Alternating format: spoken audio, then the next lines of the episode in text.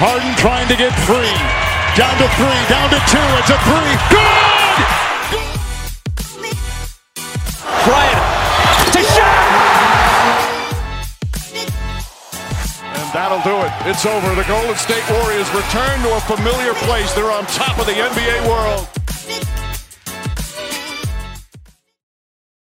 Muy buenas a todos y bienvenidos a un nuevo directo, un nuevo episodio de Hackashack, episodio semanal que empezamos con una hora de retraso. Pedimos disculpas a todos los que estabais esperando, ansiosos por la llegada de este directo, pero bueno, han surgido cosas y, y aquí estamos.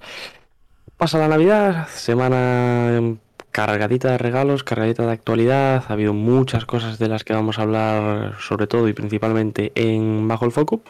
Y como siempre, esto lo voy a hacer con mis dos compañeros, uno llegando in extremis al, directo. Por un lado, Daniel Cortiñas, hoy en una ubicación diferente a la que nos tiene acostumbrados, y por el otro, Pablo Díaz. ¿Qué tal estáis? Muy bien. Hoy en el planeta Tierra, podremos decir, hemos tenido, pues, en realidad hemos compartido catástrofes ambientales y problemas técnicos que quiero decir, es un síntoma de que en Hackashack, si las cosas pueden ir mal, pues van a ir peor, incluso. Pero aquí estamos, una hora tarde, pero vamos a seguir hablando de lo mismo.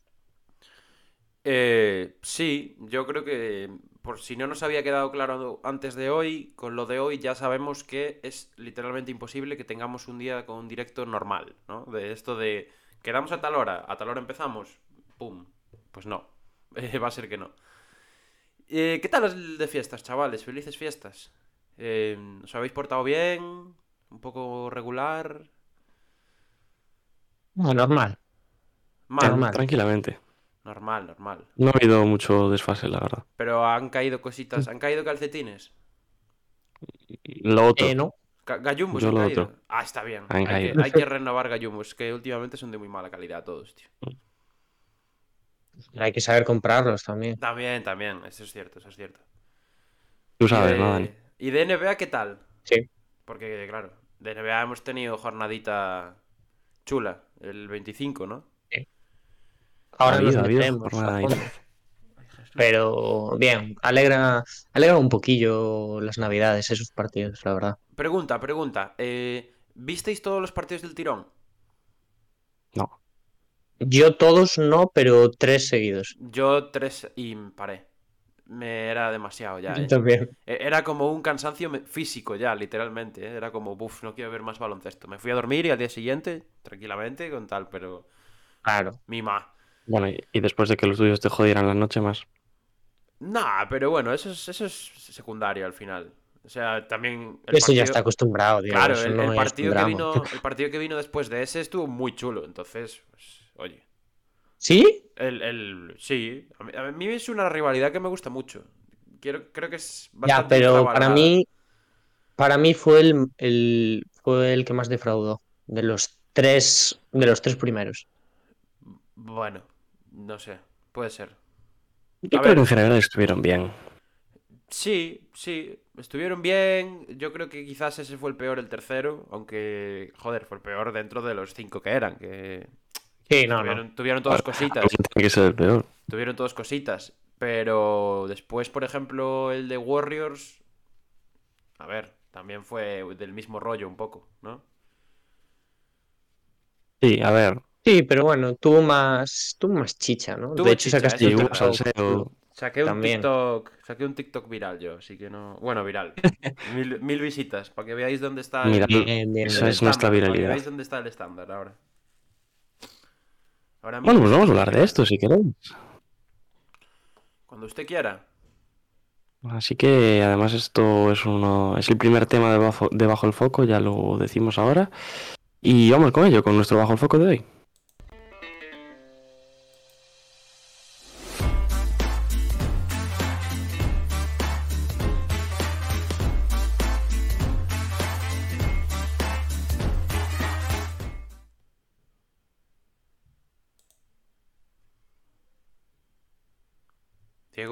Que tenemos, gente por el chat ahí. Nos dice Iván, felices fiestas, que está estudiando, que nos deja aquí un poquito de fondo.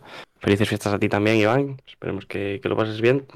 Hablábamos antes de dejarte alguna pregunta en ese tweet que, pusiste, que vas a tener un espacio mañana, creo que es, con, con Manu y con, y con Tony, así que bueno, luego te dejaremos alguna después del directo. Y nada, aquí hablando de, de NBA y empezando por la jornada de Navidad, que la tenemos ya en pantalla. Ujú. Sí, ya nos adelantábamos antes al bajo el foco, pero ha sido lo que ha marcado eh, la jornada, desde luego, nuestra semana. Eh, hubiese estado chulo hablar justo después de los partidos, ¿no? Porque ahora ya han pasado unos cuantos días, pero, pero bueno, aún, aún hay resaca, ¿eh? de estos partidos, por lo menos algún que otro equipo, para bien y para mal. Dallas, por ejemplo, bueno, ayer, ya supongo que lo, que lo comentaremos también un poco más adelante, pero lo de Doncic se ha extendido a una barbaridad. Y, y bueno, mm, el primer partido, si queréis, nos metemos, ¿no? Vamos por orden horario. ¿no? Venga. Filadelfia, Nueva York. Ujú. Este. Victoria para Filadelfia, 109-112 ante los Knicks. Hombre, a ver. Partido que. No, 119. 119-112, que dije. Victoria 109-112, que está complicado, pero 119-112 para, para Filadelfia. Que bueno, tuvo sus más y sus menos, pero finalmente se, se terminó llevando el partido con Harden y Embiid, sus dos estrellas, pues jugando a buen nivel en, en ese tramo final de- del encuentro. No sé cómo lo visteis vosotros. Dani, no sé, pensé que ibas a hablar ¿Quieres tú. que vaya yo primero? Sí. No os peleéis tampoco. No, no, pensé- No, no, sí, me- sí.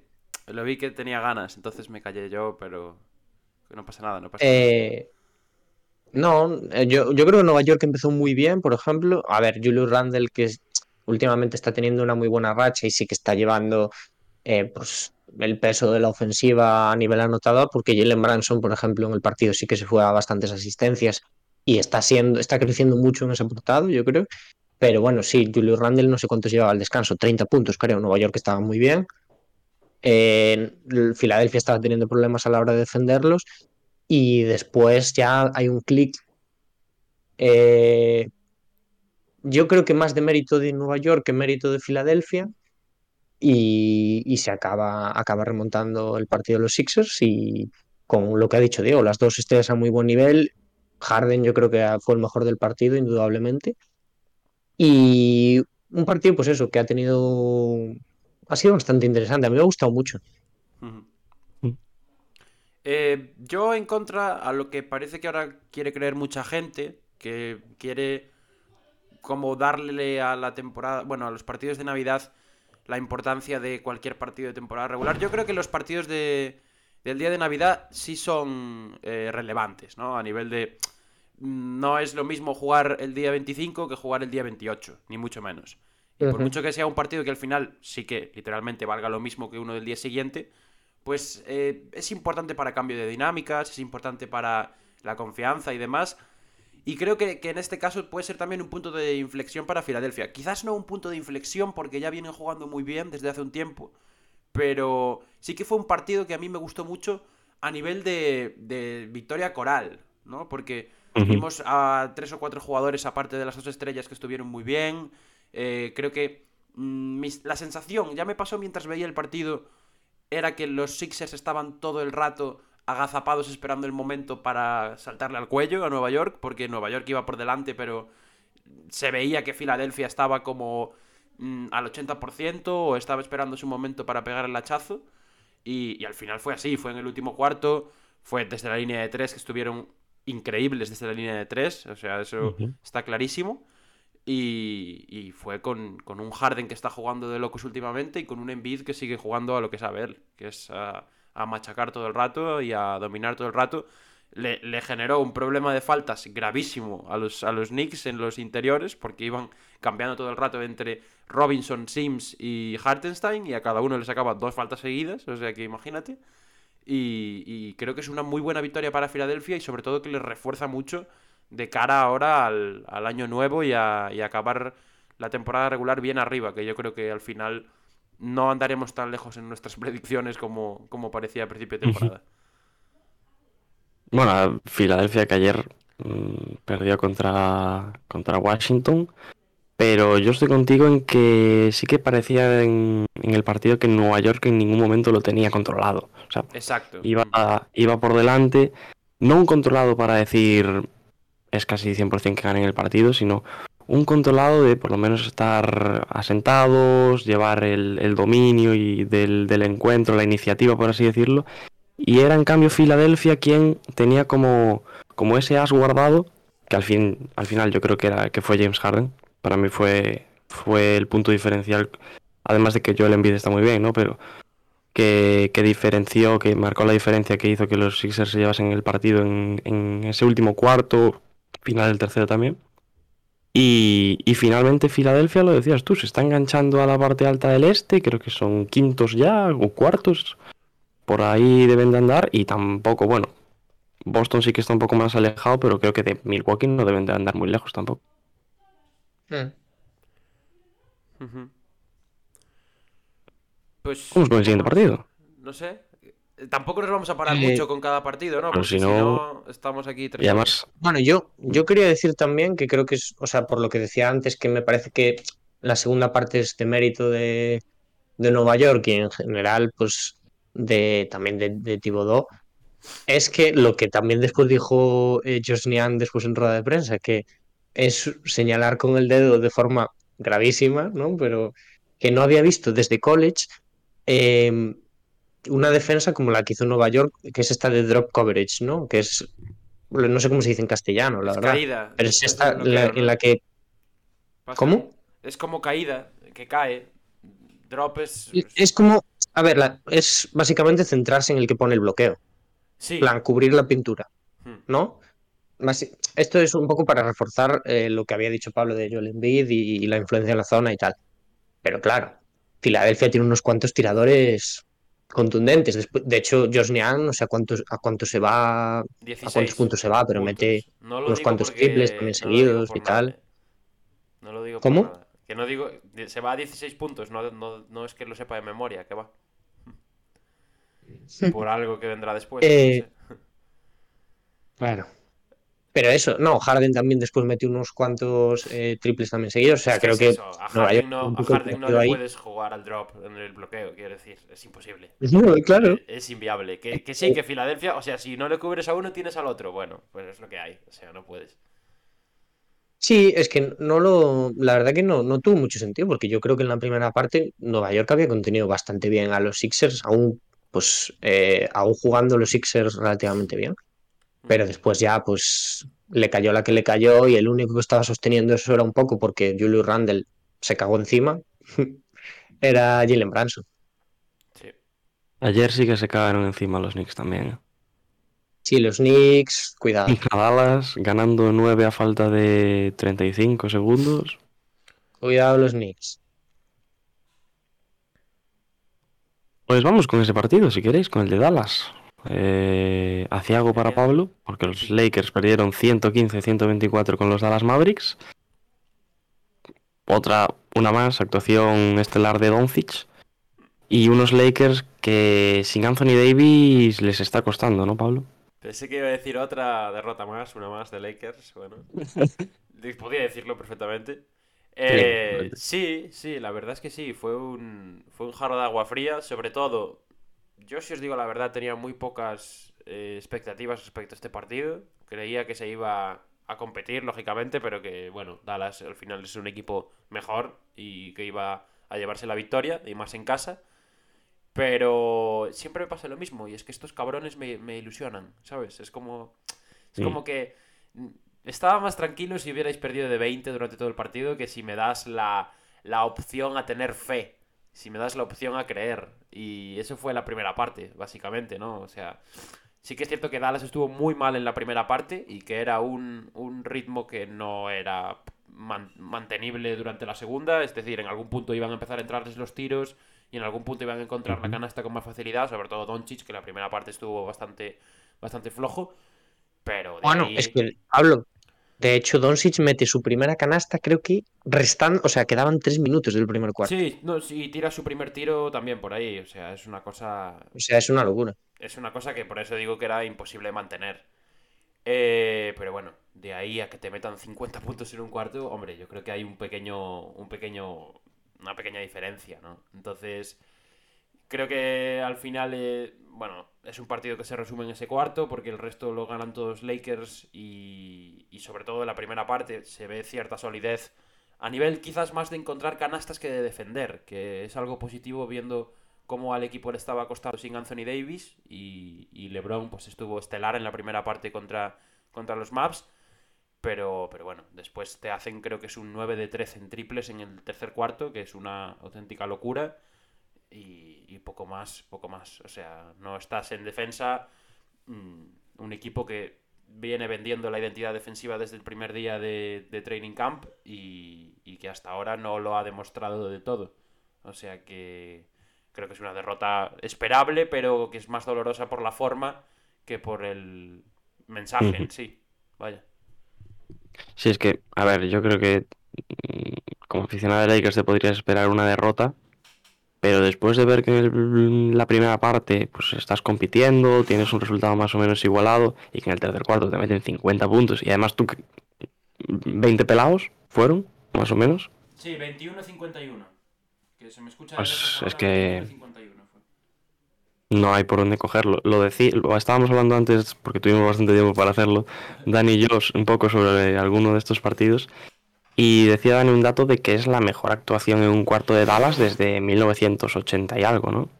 Sí. Sí, y, de, creo, y obviamente creo que es el cuarto. el- el ma- mayor anotación en Navidad en un cuarto. No, no, y en Navidad y de esta temporada, creo. Creo que esta temporada nadie ha metido 50 Sí, sí, de esta temporada también. Tampoco. Sí, sí. Bueno, no, no me vais a decir Y- nada de la. de la maestral táctica de hacer una alineación con cinco jugadores por debajo de 6 Ah, qué bueno eso. ¿Eh? ¿Qué? ¿Qué me decís de eso? LeBron James, ¿no? Como No, jugador no, no, más no, alto. no, que LeBron James. tú- ¿Cómo sin LeBron? Sin perdiste- LeBron. Tú te perdiste Todo- todo- el momento que estábamos en pista con Westbrook, Schroeder, Beverly, Austin Ah, bueno, Reeves, claro, claro, es verdad. Austin Reeves y quién era el otro, y Lonnie Walker. O sea, que, que te cagas. Que luego le preguntan en rueda de prensa y aquí mi amigo Darvin Ham dice, bueno, eh, son jugadores que son capaces de coger el rebote todos y queríamos eh, imprimirle más ritmo al partido. Venga, hombre. Sobre todo Westbrook. Por cierto, hablando de rebotes, eh, no sé si soy el único, pero la aplicación de NBA no me estaba ofreciendo los rebotes, ¿eh? Pues ¿No? debe ser el único, la verdad. Estoy cabreando, ¿eh?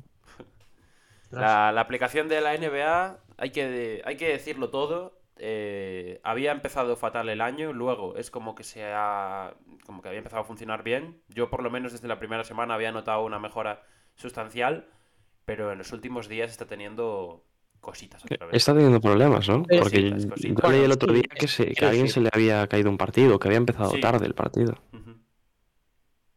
Pero, pero todo en general, porque la propia aplicación de los datos también. O sea, a mí nunca me había costado tanto deslizar para ver las estadísticas. Tengo que estar Ah, 10 flipa, minutos. yo ¿eh?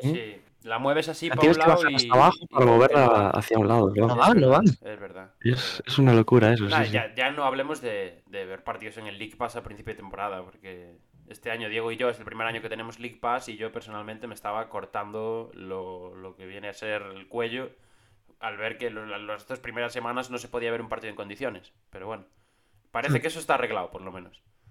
Sí, sí. Es, bueno. Igual en fiestas Toco, ahora la gente madera, tiene eh, más toco tiempo y así. Toco madera. Em, Eh, Lakers Dallas. Vamos. sobre, sobre el partido, eh, yo creo que es uno de. O sea, imagino que a mucha gente le dará asco como partido porque hay mucha gente que es muy puritana y es muy de los partidos de antes y tal. Y esto me parece una definición perfecta de resúmeme los partidos de Navidad de la última década. En plan, yo creo que le pones este partido. Porque es el principio, LeBron James eh, queriendo, eh, bueno, siendo consciente de que es un partido de Navidad y dejándoselo todo en ataque, metiendo unas canastas también eh, a la contra, pues espectaculares. Eh, y después, el espectáculo del tercer cuarto, que yo se lo decía a Diego como anécdota. Yo eh, estaba el partido, no sé si estaba Dallas 3 abajo o algo así. Me levanto, pero esto es literal, ¿eh? Me levanto tres minutos a por agua, vuelvo y está Dallas con el partido ganado. Y digo, bueno, pues, pues ya está, pues eh, eh, así es la NBA ahora. Bastante de coña, la verdad. Hasta ahí mi, mi análisis, sí. Bueno, a ver, ayer victoria. Ayer victoria. No está mal contra Orlando, joder. que Orlando que nos había empatado en Orlando que récord. ¿eh? Orlando nos Cuidado, había cuidado, empatado en Orlando, récord ayer, antes de ayer. ¿eh? Y con la victoria de ayer Bueno. superamos a Orlando. Ahora solo nos queda superar a Oklahoma en récord. Y además la noticia de que lo de Anthony Davis parece que no es tan grave como se podía pensar en un primer no momento. Me, no me fío un pelo, la verdad. No- Ya, ya. No parece Porque aunque grave. vuelva, bueno. Parece que no hay fractura, por lo menos, que eso es lo único lo único que te puede aliviar un poco, ¿no? Pero las lesiones de estrés son un calvario al final, o sea que yo no quiero, no, no me atrevo a poner una fecha y, y a ver qué nos dicen en una semanita, que es cuando le reevalúan, pero yo creo que mínimo hasta cerca de los playoffs no lo vamos a ver, yo creo.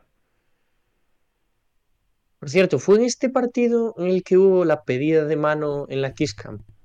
Creo que sí, pero además, en plan, o sea, todo el mundo está diciendo, o sea, pedida de mano muy bonita, tal, fue pedida de mano en la zona VIP del pabellón o no sé qué era. Cuidado, eh. Había lereles. Había dineros, claro. Le pasó un billete al, A ver, al speaker. no y- es el mejor sitio tampoco para pedir, y el partido, para pedir una, para pedir la mano. Ver, Que por cierto, lo hemos no sé. comentado, pero el partido yo creo que está completamente opacado por la inauguración de la estatua de Dirk Es Nowitzki. verdad, es verdad que no hemos dicho nada. Muy chula la estatua, ¿eh? En contra, Chulísimo. en contra de la tendencia reciente de estatuas de jugadores.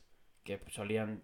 ¿Habéis visto, por ejemplo, la estatua de un jugador que a Diego le hace mucha gracia, que es de la del Guaje Villa? Que le han hecho una estatua en no sé dónde.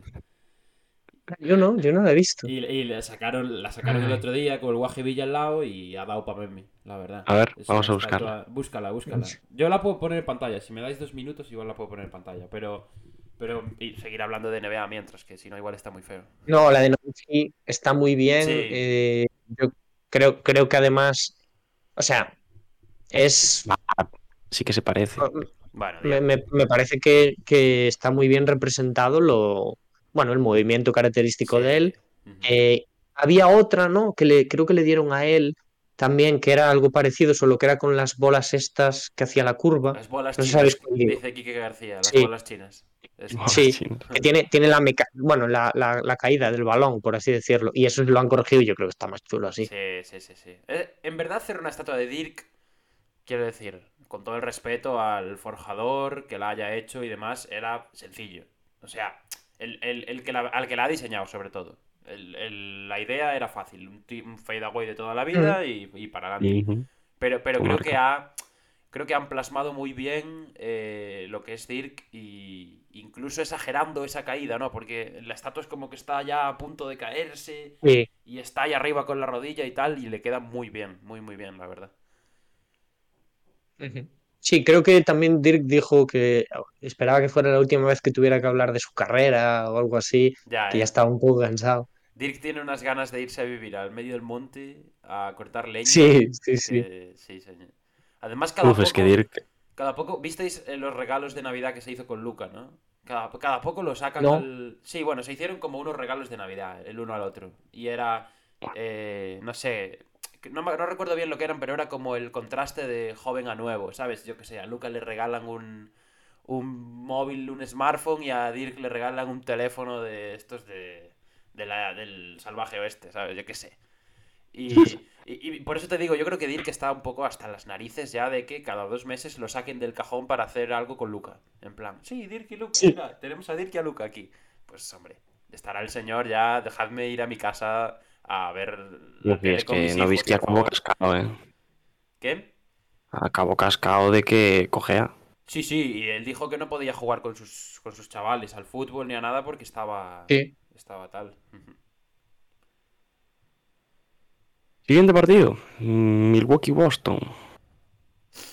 Cuidado con los Dul- Boston Celtics, eh, chavales. Flechita Cuidado. para abajo los Bucks también. ¿eh? Sí. Sí. Sí, sí, sí. Perdón, antes de nada, el guaje nos ha puesto por el chat, nada supera la estatua de Cristiano Ronaldo. Algún día deberíamos hacer un hilo en Twitter o, o una foto en Instagram o algo así de estatuas de jugadores NBA. Porque bueno, en el Staples hay Directo. varias, Directo mismo. un directo mismo. Eh, en el Staples hay varias, hay otras por ahí que seguro que dan mucho que hablar. Y, y seguro que tienen historias, estas cosas siempre tienen historias, o sea que estaría guapo. Perdón, eh, Boston, perdón, Boston, bueno, Bien, Boston, ¿no? Bien. De hecho, yo, a ver, yo creo que este partido le sirve a Boston para pasar ese, ese pequeño mal tramo que, del que venía, que encadenó ahí unas pocas derrotas, después de ser, sin ningún tipo de duda, el mejor equipo de la NBA. Y, y ahora esta victoria yo creo que les va a volver a relanzar en, en esa carrera. O sea, no tengo ningún tipo de duda que, que Boston... Ha habido, no, pues, desavenencias esta semana de quién podría ser después de ese tramillo de, Boston Celtics, el, el mejor equipo de, de la NBA, no en cuanto a récords, sino más en cuanto a juegos, sensaciones, etcétera. Yo creo que Boston lo va a volver a lograr. Me parece que, que tiene el equipo, tiene las armas para, para hacerlo. Y a Tatum a un nivel MVP. Bueno, ahora mismo lo es eh, Boston. Y con bastante diferencia. Quiero decir, le saca dos partidos a, a Milwaukee y dos a Denver. A nivel de liga. Entonces, pues. Mm. Tienen ¿Y a Memphis? 25-10. A Memphis, no, Memphis está con 20-13. Sí estaba más. Es que de Eh, hecho la, la pone primero a Memphis en el ranking este que hacen. No sé, no sé vosotros cómo lo visteis, pero a mí sobre todo me dio la sensación de que, de que Milwaukee volvía un poco a, a las suyas, a hacer de las suyas, ¿no? Algo que lo hemos visto varias veces, que es cuando vuelven a aparecer esas eh, dudas sobre el señor Baden-Holzer.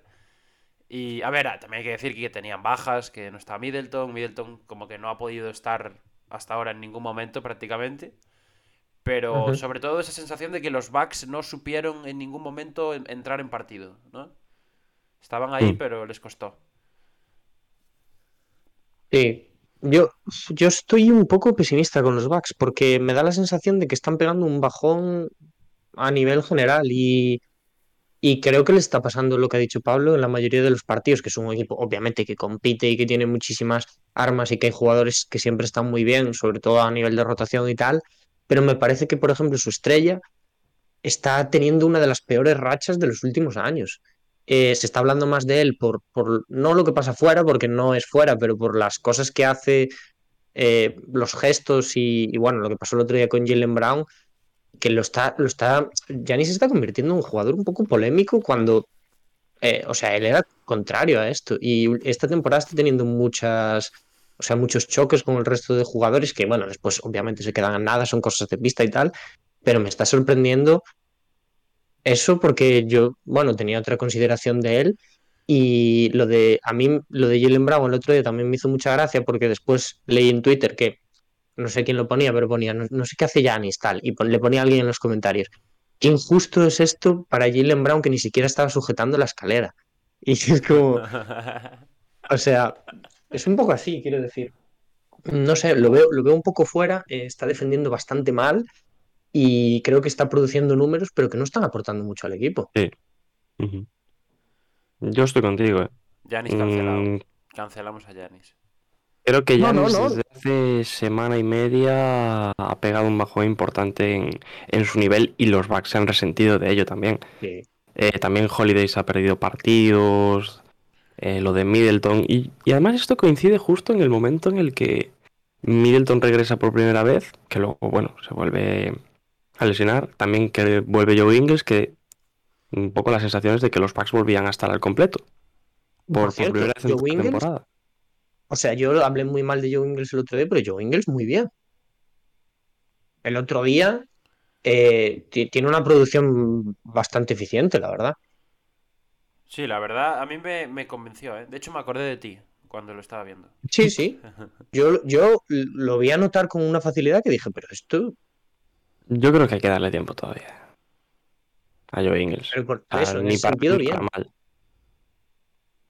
Y, y nada, lo que estaba diciendo, Milwaukee, yo coincido contigo bastante en el hecho de que este tramo no es solo un mal tramo, sino que parece que las sensaciones pueden ir a peor y prolongarse un poquito más en el tiempo. A mí Ah. lo que, ma- lo que más me preocupa es que parece que les cuesta contra equipos buenos, sobre todo. El otro día Sí. pierden contra Brooklyn, eh, han perdido contra Boston, ahora mismo no me vienen más a la cabeza, pero estoy seguro de que han perdido, han perdido contra Lakers, por ejemplo, en casa, que quiero decir, en ese momento Todavía eran Bueno. un equipo mediano, no voy a decir bueno, y, y han perdido más partidos así. Entonces, eh, creo que han perdido contra Fénix también. Entonces, sobre todo es eso. Yo creo que necesitan recuperar la competitividad a nivel eh, contra los grandes para volver a meter miedo, básicamente, porque las victorias las van a tener sí o sí porque ganan partidos. Esto eso está claro. Pero yo creo que es clave Sí. que empiecen a ganarle a los tochos para, para llegar a los playoffs con la confianza por las nubes y, y volver a, a eso, a meter miedo como, como han hecho los últimos dos años y como, como parece que han sido favoritos hasta ahora, vaya. Sí, por ejemplo, para que la gente vea de lo que estamos hablando, yo creo que los Celtics, que también tuvieron una mala racha esto las últimas semanas, eh, me parece que su mala racha es más fruto de Matsula tocando cosas en quinteto y plantilla para ver si funcionaban, ¿no? Pues eh, Jalen Brown con más balón, temas así. Y sin embargo, en los Bucks me parece que hay una regresión, por ejemplo, lo de Giannis el otro día también, que empieza a tirar triples como si fuera el Giannis de hace cuatro años, porque le apetecía. Y, y eso, y me parece que en general el equipo se desmontó un poco. Obviamente, me parece que esto lo van a corregir hasta final de temporada, o espero que lo hagan, pero mm, me parece mucho más preocupante que lo que pasó en los Celtics. Bueno, vamos con, con el siguiente partido. Memphis Grizzlies eh, 109, Golden State Warriors, victoria del campeón 123. Sacaron la garra, los Warriors, para llevarse ese partido, una de las rivalidades, yo creo que ahora más, más grandes que tenemos en la liga. Buen titular, eh, Diego. Sí. Sa- sacaron la garra los Warriors contra los Grizzlies, eh. Fue buena, Se la robaron. Fue buena, fue buena. Eh, a mí me encanta esta rivalidad, ya lo sabéis. eh, pero bueno, no sé quién era el que lo decía, creo que lo dijo Clay una vez. No sé qué coño decís de rivalidad si nunca habéis ganado. O sea, la rivalidad Bueno, de aquí es, hace, es que ellos... hace poco, i- Dime. iba a decir, hace poco, Yamorán dio la entrevista esta, en la que le preguntan a, no sé si le No no preguntan a quién que, no digas lo que le preguntan. Dice una cosa de los equipos del oeste. Si lo queréis ver, eh, tiktok.com barra hackashackpod y tenéis un TikTok en el que está la entrevista de Jamorant y la, lo que pasó después. O sea que Ya. hay que... Bueno, Ah, en definitiva, que en el oeste no, no le tiene miedo a nadie, Yamorant. Vale, acaba de spoilear el TikTok. Gracias, Diego. Porque, mm, para explicar lo que voy a decir. Y al momento, mm, no sé, salió en ese mismo día, ¿no? O al día anterior la entrevista. Poco antes, un par de, un par de días antes. Pues primer golpe en la cara. De los Warriors, que además mm, venían, vamos, una racha negativa, pero, pero absoluta. Sí, de, de hecho yo creo que esta era Sin como... Era como la, la oportunidad de los Grizzlies de... Pues eso, de ganarles un partido a los Warriors y de decir, oye, mira, estamos aquí, queremos esta rivalidad. Habría estado guapo que hubieran ganado y que después se hubieran reído. Lo que hicieron los Warriors, pero al revés, ¿no? Que hubieran ganado, tal. Me mofo en tu cara después de que te mete un tiro, tal. Y, y eso habría avivado todavía más, todavía más la, la rivalidad. Pero bueno, eh, por lo de ahora parece que no van a, a poder disfrutar contra estos Warriors porque son, o sea, los tienen de hijos ahora mismo. En todos Sí, los a ver. además. Es que esto es un caso claro de, pues eso, que le quieren comer un poco la tostada, pero los Warriors saben precisamente lo que llevamos hablando, ¿no? De que es el día de Navidad y que es momento de dar un golpe en la mesa y decir, vale, vale, mm, la temporada regular será para vosotros y tal, pero nosotros seguimos aquí. Literalmente. Y sin Curry, con un muy buen Clay Thompson, con también muy bien Jordan Poole. Y, y los Warriors se llevaron ese partido. Y si queréis vamos a darnos prisa, que ya llevamos un buen rato aquí hablando de partidos de Navidad y nos vamos al último, que fue ese el partido más igualado, al fin y al cabo. Phoenix Suns Denver Nuggets, que se llevaron los Nuggets en la prórroga 125 a 128. Cuidado. Donde, bueno, la imagen fue ese mate de Aaron Gordon, que Está bien, ¿no? mate el año para quien quiera verlo como tal. Está bien, está bien. No sé si. Está para quien quiera verla como tal. Nosotros sabemos que Diego Álvarez es capaz de hacerlo mejor, pero no está malo de Aaron Gordon. Claro, claro. Yo. Él, Diego Álvarez habría Probablemente- hecho un molinillo mientras. O sea, lo que hizo Aaron Gordon y Sí. además se la hubiera pasado así por debajo de las piernas o algo así. O sea que no está mal, no está mal. Bueno, a ver, en general fue una jornada de mate, es curiosa, ¿eh? porque el- los Celtics le metieron también dos a los Bucks. El de Sí. Tatum, obviamente, y el de Jalen Brown, que también es una locura. Ujú. Navidad siempre nos regala estas cosas. Sí, pero no sé por qué siempre Sí. lucen, lucen más estos mates cuando. Como cuando el defensor está intentando sacar la falta en ataque, ¿no? Es como que luce mucho más. Cuando los hace un especialista también, claro. También, también, pero. Ostras, no sé, es como más estético. El de Tatum, humillado, ¿no? el de Tatum es probablemente el mate más difícil de toda la noche, ¿no? El que le hace a Yanis. Mm. Pero, pero no es tan bonito a la vista como puede ser este de, de Aaron Gordon. Que po- poco más y le salta por encima al pobre Shamet. Bueno, y los Nuggets fuerzan la prórroga y finalmente se llevan el partido. Qué buena pinta tienen estos Nuggets, eh. Poco se habla. Sí, Primeros ya en el oeste. Sí, Creo. señor. Primero. sí, sí. sí. Y... Estaban ahí con Pelicans y con Memphis. Tengo que ver pero- tienen de distancia con el siguiente, pero, pero bueno. Y una de las competencias que le sale a Jason Tatum, ¿eh? Nikola Jokic. Que, a ver, vamos a decirlo, competencia que le sale probablemente en Hackashack, porque obviamente el tercer MVP no le va a caer. Bueno, Bueno, ve- vete a saber. en mi cabeza. No. En mi cabeza. O sea, está claro que no, no lo va a ganar. Casi seguro que no lo va a ganar. Pero en mi cabeza. Yo empiezo a creer en la posibilidad de Jokic. Porque lo In my books, ¿no? En mi My Books. No sé si es el MVP ahora mismo, pero es un serio candidato ya. Bien, hay que dejarlo abierto, Pablo, para el Power Ranking de la semana que viene. Bien, bien, bien. Nos dice Michael que ayer los Suns estuvieron espectaculares contra Memphis.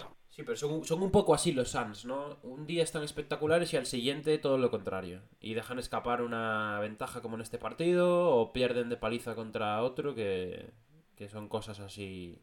Cosas de los Suns, al final. Bueno, los Suns estaban primeros hace menos de un mes y ahora van Quintos. quintos. Sí. Ya, bueno, es que el sí. oeste aún- va a cambiar mucho. ¿eh? Eso es verdad, eso es verdad. Sí, sí.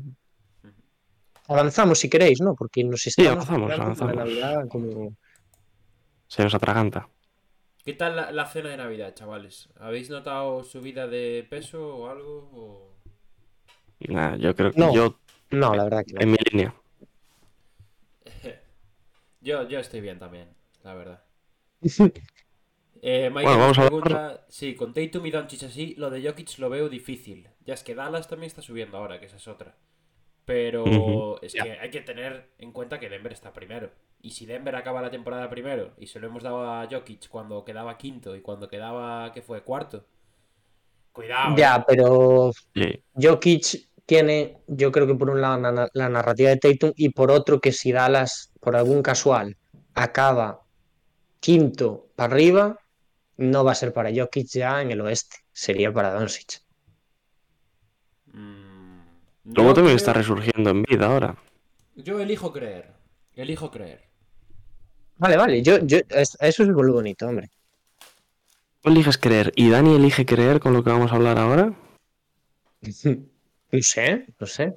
Porque, vamos, eh, dos horas antes, una hora antes del partido de Navidad entre Filadelfia y Nueva York, a Woj le apeteció decir que eh, James Harden se está replanteando su futuro para este verano y que podría salir a la agencia libre y, bueno, que le gustaría volver a los Houston Rockets. Dani, ¿alguna opinión al respecto? Sí, si hay algo que yo creo que en lo que todos vamos a coincidir es que Woj odia la Navidad. En plan, o sea, es el Grinch. Se parece un poco, Sobre de hecho, todo- físicamente.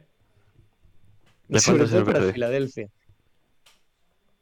A mí me, me sorprende mucho esta información, la verdad. Eh, y más sabiendo que, que Woj es el- la mano derecha de Daryl Mori, ¿no? Que es algo que lo habíamos hablado mucho cuando, cuando fue el tema de Ben Simmons, que el que sa- sacaba la información casi siempre era, era Woj. Pero me sorprende esto, me sorprende. Hay, hay gente que quizás es demasiado conspiranoica y que prefiere creer que esto ha sido una filtración de, de Mori a Woj para presionar a Harden para que renueve o para que se quede con el año de opción que tiene. Eh, y hay gente yo, por ejemplo, no creo que sea la cosa tan enrevesada. Creo que simplemente Harden ha hecho lo suyo. De, oye, comenta esto por ahí y así a ver si me ofrecen la pasta en verano, que, que ya va siendo hora. Y que venga justo después de, primero, tu mejor partido en la temporada y segundo, antes del probablemente segundo mejor partido de la temporada, Sí. pues Dos yo creo que tiene algo que ver. partido de Navidad, tío. Es que, por favor. No, ni, ni siquiera la batalla de Waterloo estuvo tan bien preparada como esto, tío. ¿Qué me estás contando? ¿Sabes? El guaje, mira, el guaje está conmigo. Humo orquestado por la gente de Harden para conseguir algún efecto concreto. Para subirse el caché para verano, yo creo. Sí, a ver, yo, o sea, creo que esto obviamente es un movimiento, a ver, es un movimiento estratégico, todo lo que publica WOG. Eso para empezar ya. Mm. Pero eh, es algo para que Harden coja el toro por los cuernos. A dos horas del partido de Navidad, esta información. Obviamente han salido muchas teorías ya por parte de, de aficionados de los Rockets. eh, ni os podéis imaginar. Pero A ver, Dani, a ver. Mm. estoy, aún, aún sigo un poquillo ahí con Sí, la yo voz. igual, no sé si lo he Em, escuchado, pero ya me he sonado los mocos como siete veces en directo. Entonces, espero que la gente de audio, sobre todo, me, me, me, dis- me- me dé las Sí, no nos mate. Es lo que hay, es lo que hay. Yo, mi, mi opinión con respecto a esto, eh, que ya sabéis que me afecta y tal, es que eh, estoy con vosotros a nivel de que yo creo que es un- una filtración, eh, pues eso, que viene de Harden para mm, manejar eh, la situación de cara a verano. Eh, y que es algo para que, bueno, pues Filadelfia ofrezca dinerito que es algo que los fans de Filadelfia no querían en el verano pasado, que es por lo que Harden al final hace este contrato de uno más uno, ¿no? Em, pero también creo que, y esto toda la gente que conoce un poco la relación que tiene Harden con los Rockets, porque sigue teniendo amigos allí, porque sigue haciendo obras de caridad en la ciudad, eh, sabe que el vínculo de Harden con Houston sigue siendo aún muy eh, profundo. Entonces, hay, no, no digo que vaya a acabar en Houston, pero que sea Houston el nombre que pone sobre la mesa, quiere decir que la cosa no es tan volátil como parece. Pero a lo mejor el hecho de No, meter el nombre de Houston también es eh, para presionar todavía más. Porque Daryl Mori pueda saber que Houston sí sea una opción real para él.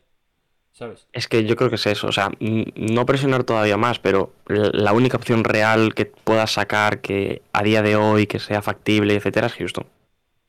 Es decir, no vas a sacar Oklahoma. Claro, pero es que ahí está el tema. Yo creo que es una opción real. Dani elige creer. Dani. No, no, no. Mm, Ah, No, en un no, yo no creo que vaya a Houston, pero creo que de poder salir es una opción que vaya a Houston. Claro, o sea, igual en junio tiene más opciones que Houston Rockets. Pero mm, decirlo ahora, Houston es la más llamativa, la que más vendería por el regreso y etcétera. Y es un poco la que más te puedes creer. También te digo, a ver cómo va a volver está Harden lo- lo después que nos ha dicho que soltó en esas dos últimas semanas en Houston. Claro, mi. mi... su club de street favorito está en Houston, ¿no? De, yo, ya vi, yo ya vi memes de la gente diciendo, uff, Harden extraña demasiado los eh, clubes de Houston. Mi, mi pregunta es, eh, si esto es real, que yo sigo diciendo que me parece todo una estrategia, una estrategia que te cagas para renovar. Si todo esto es real, o sea, Harden tira la toalla a nivel de conseguir un anillo, ¿no? A ver, Corto es plazo, sí. A a, mí- corto a mí lo que plazo. más grave me parece esto es para Filadelfia. O sea, quiero decir, viene en el mejor momento, no de Harden, sino de Filadelfia como equipo, como el proyecto, esto nuevo que han Y, y de montado. Harden en Harden. Filadelfia. Y de Harden en Filadelfia, en También, el mejor también. momento también. Mm. Pero me refiero de que el proyecto de Filadelfia ha cogido forma estas últimas semanas. Sí. O sea, hasta, hasta estas últimas semanas era todo ideas difusas. Entonces, esto es un problema a nivel interno que básicamente es lo que pasa cada año en Filadelfia. Entonces, sí. claro, yo, mi, mi visión sobre esto es lo que, lo que habéis dicho vosotros. Yo creo que Harden lo que está diciendo es, o me pagáis o me voy de Houston. En plan, es tan real como, o me dais el dinero o de verdad me voy a Houston. No estoy no diciendo que se va a ir a Houston eh, a final de temporada. Estoy diciendo que si Filadelfia no le pone un contrato y un proyecto que a él le interese, es tan fácil como que la gente de Houston lo sigue queriendo. Y eso es así. Entonces, Yo no creo que sea tanto por el dinero, sino más por, por los años. O sea, Ah, yo creo que Harden sí, sí. podría aceptarte un salario similar a esa opción de jugador que tiene, pero si le aseguras mínimo otro año más.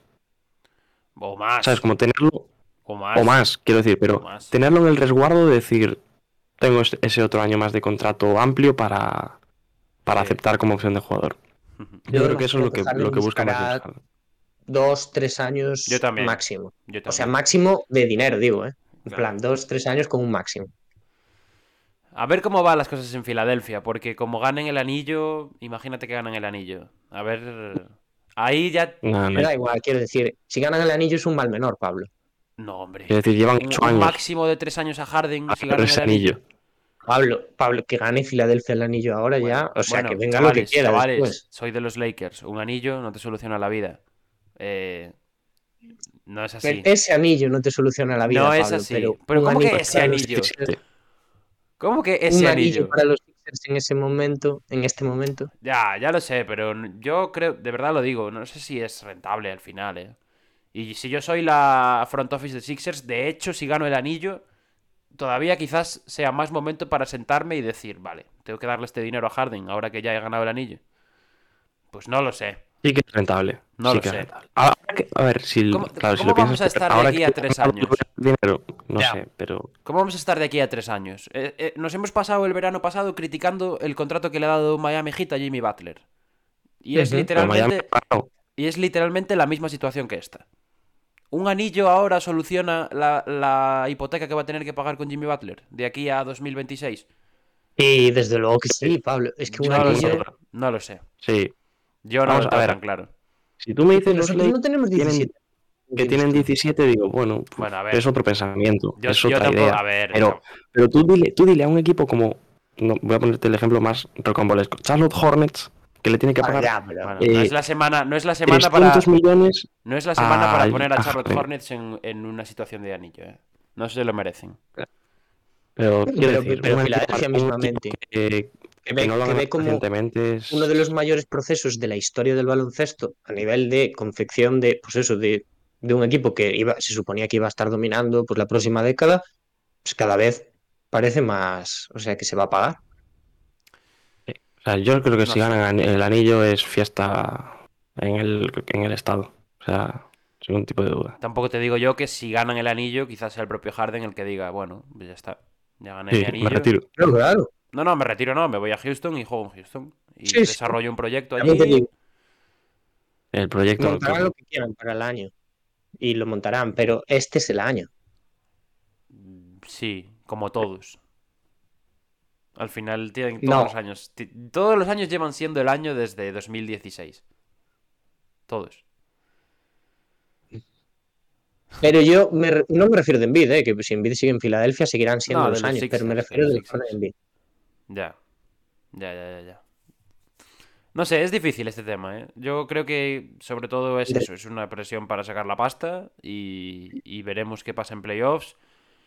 Lo que yo tengo la duda es si realmente Harden se atrevería a eh, apretar el gatillo e irse de, de vuelta a casa, la verdad. A ver, no sé, pero igual en. En cuando. Bueno, en junio. Igual sale otro equipo. Más allá de Houston. Que igual Eh, tenga más opciones de Lo anillo. estaba pensando yo, ¿eh? Yo lo estaba pensando. Igual la cuestión aquí no es Houston. Igual la cuestión es saco a Ah. Houston para amenazar, para que vean que es una opción real.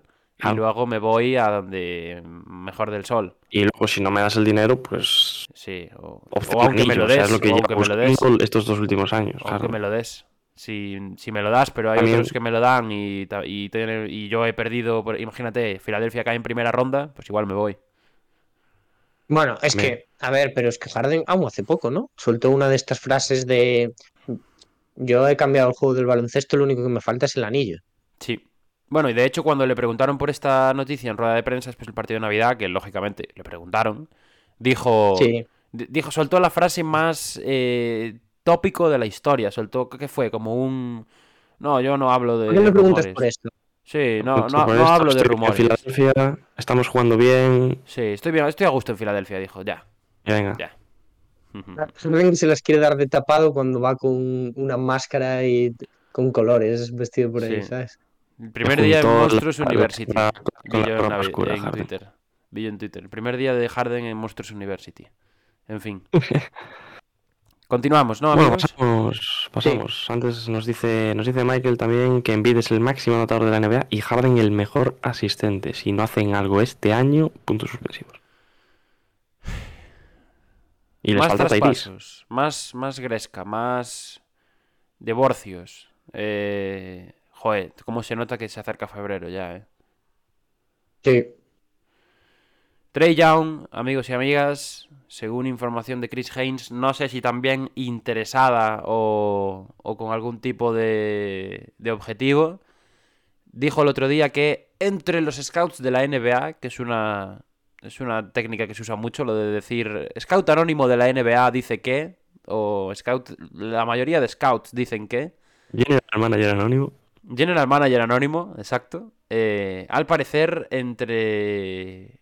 Creo que es así, entre varios General Managers de la liga, la concepción que hay es que la próxima gran estrella en pedir un traspaso puede ser Trey Young. En contrato rookie es, ¿no? Eh, no lo sé, la verdad. O sea, con un máximo de rookie. No lo sé, no lo sé.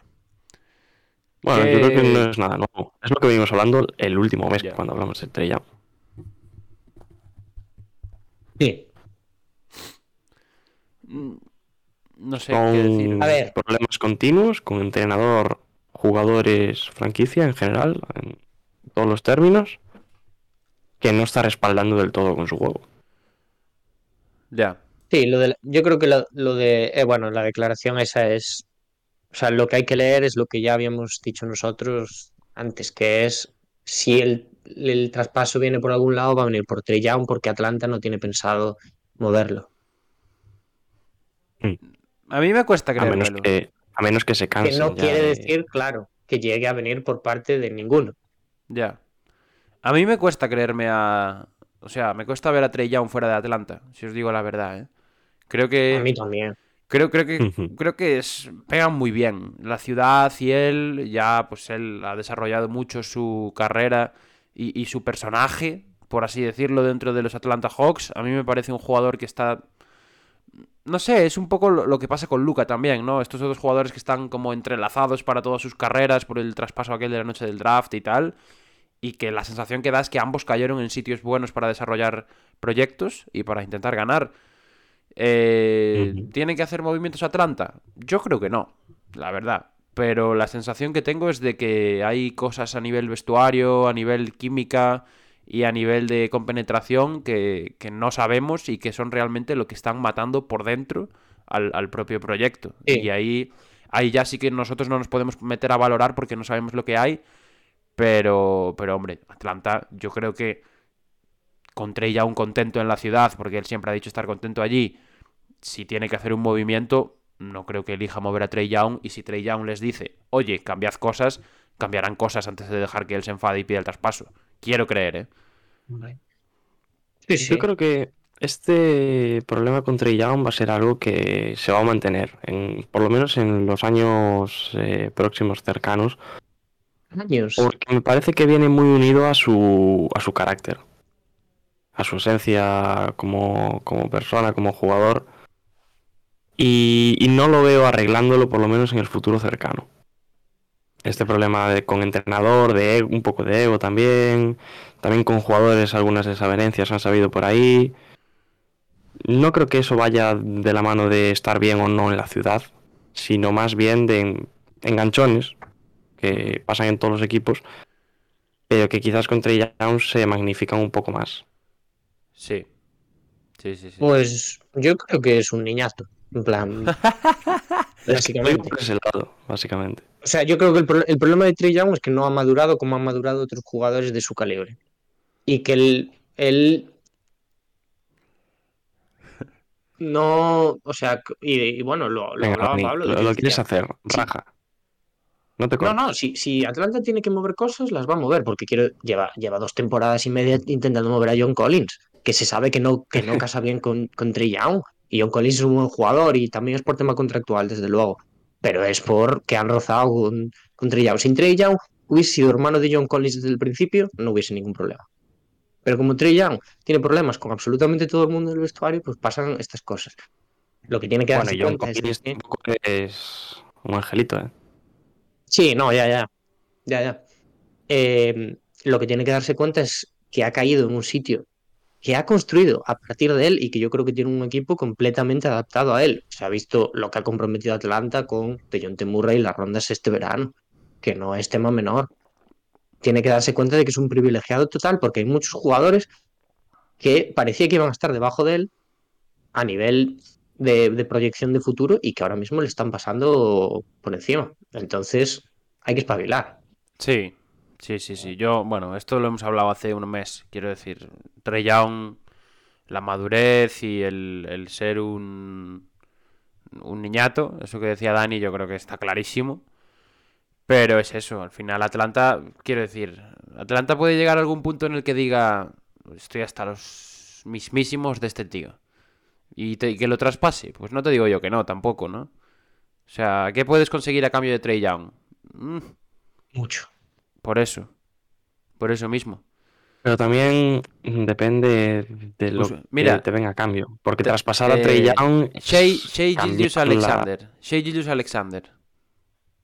¿Qué? Pero Oklahoma no se mete ahí. ¿Y por qué no? Si le sueltas un par de primeras rondas, ¿por qué no? No vas, no vas a darle a Trey Young y una primera, y primera A ronda. ver, es que yo Si, creo llega- que. si llegas a un punto, el- si llegas a un punto en el que estás cansado de Trey Young y ves Estás que te está desesperado, sí, dinamitando el vestuario, yo a Shea lo veo, Es lo que pasa, que si- cayendo si de estás pie. cansado de Trey en unos años, va a valer mucho más Shea que Trey. Todo, todo depende de cuánto se sepa de lo cansado que estás, Dani. Todo depende. Cansado, cansado quiere decir que van a ir las cosas mal unos años. Y Atlanta no tiene Sí. equipo para que las cosas vayan mal, sobre todo a futuro. Pero eh, las cosas vayan mal, por ejemplo, es el resultado que han tenido los últimos dos años. Más o menos. Bueno, el año pasado. En los últimos años dos no. no, pero el último claro, año. el, el último año. Eso es mal resultado. Entrar vía play-in. Para el equipo que tiene ahora Atlanta es malísimo. Ahora sí, pero Sí, pongamos que entran pero- sextos. Entran sextos dos años. Vale, pero depende de lo que pase. Yo. Sí que sería mal resultado.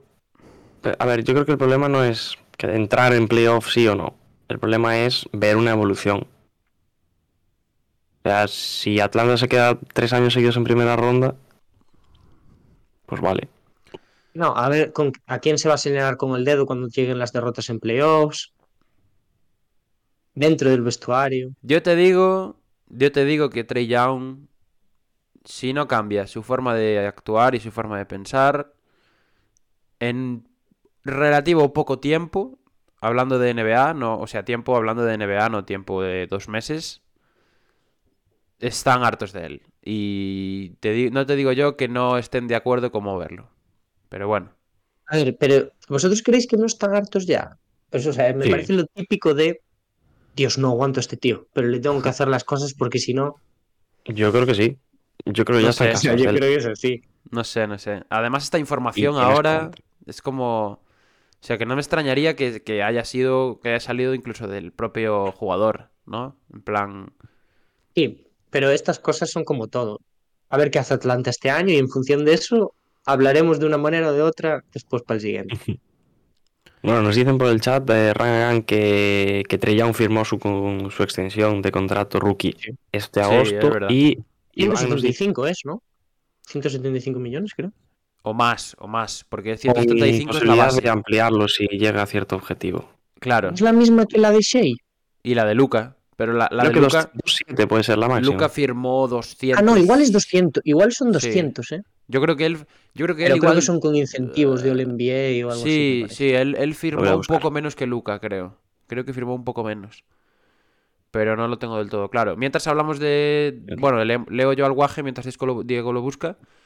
Que, que dice Eh, que sí. Trey Young es un chiquillo con tanta calidad como ego, al que no le ha caído una hostia en sentido figurado en su vida, literal. Y cero tolerancia a la frustración, y eso es algo muy necesario si aspira a ser un jugador franquicia. Ya, es que es eso, al final, ser un jugador franquicia no es solo a nivel de, dentro de la pista de ser eh, buenísimo y de ser el líder baloncestístico de tu equipo, sino también pues tener esa mentalidad, ¿no? Y saber llevar un vestuario. Eso es al final un poco lo que diferencia a los jugadores eh, top de los que se quedan por el camino. Entonces, yo estoy, yo estoy convencido de que si no pide él salir, dentro de poco se van a cansar de él y no verían con malos ojos que salga, la verdad. Pero bueno, supongo que le querrán dar todavía un par de oportunidades más al proyecto para ver, para ver cómo Sí. funciona. 207 millones de extensión. Sí, pues yo creo que Lucas son 215 o 214 Sí. o algo Sí, así. Y nos queda otro, otro proyecto que puede explotar por los aires, aunque yo creo que este mucho más pronto. Yo creo, Este ya tiene la cuenta atrás puesta. yo creo que este, este proyecto nos va a dar el año, eh, chavales, a nivel de, de traspasos. Ya se ha visto que su general manager no le tiembla el pulso para hacer movimientos. Hombre, ¿cuál, cuál es este equipo? Los Bulls. Sí, señor. Los queridos Bulls. Ujú. Amados Eh, por, por ti, Dani. ¿Qué te parece? Bueno, Es uno de los equipos que más has defendido eh, en de- estos dos últimos años. ¿cómo? Que es uno de los equipos que más has defendido en estos dos últimos años. ¿Verdad? Es verdad. Y bueno, las cosas pues van terriblemente mal. Eh, y a mí lo que me interesa es que la cosa, la verdad, que pinta que se va a disolver pronto. ¿A dónde va a ir a parar esta gente, no? Porque esto puede cambiar la liga también completamente. Sí, sobre todo es eso, ¿no? Yo creo que está claro que, que al final, pues Chicago tarde o temprano le apretará el botón de, el botón rojo. Yo creo que este febrero van a ser protagonistas ya, de una forma u otra. Eh, y de hecho, últimamente ha salido, que es algo que no había salido hasta ahora, que de Rosen también está en. Bueno, que él quiere. que no le importaría ni mucho menos irse, ¿no? Lo cual, a ver, te choca porque porque está jugando su mejor baloncesto allí, seguramente, eh, seguramente en muchos años, pero, pero bueno, al final también se le está pasando un poco el arroz ya, o sea que yo lo, lo entiendo. Al final, al final es no, de Rosen, Rosen, al final es de que Rosen el que, sí, sí, al final es de Rosen el que se arrepiente de no haber venido a los Lakers.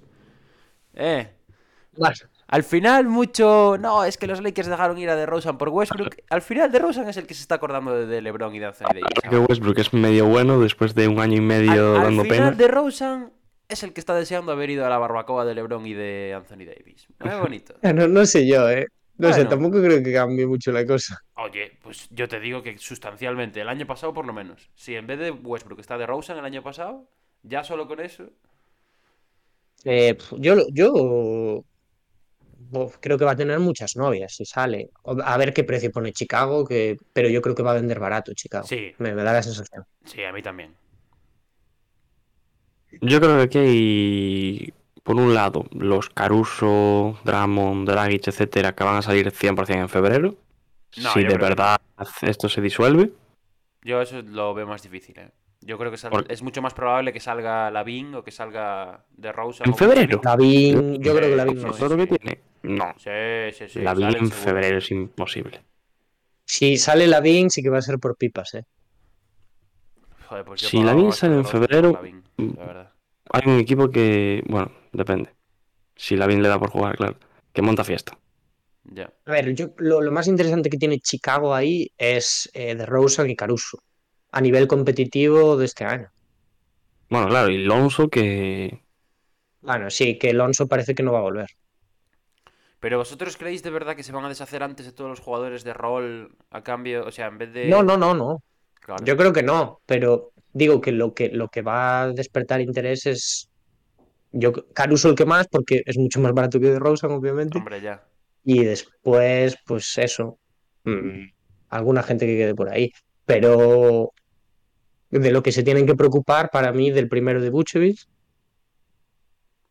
porque creo que es más fácil sacarlo que Lavín, y si puedes sacar Lavín, pues sacas a Lavín ya de paso.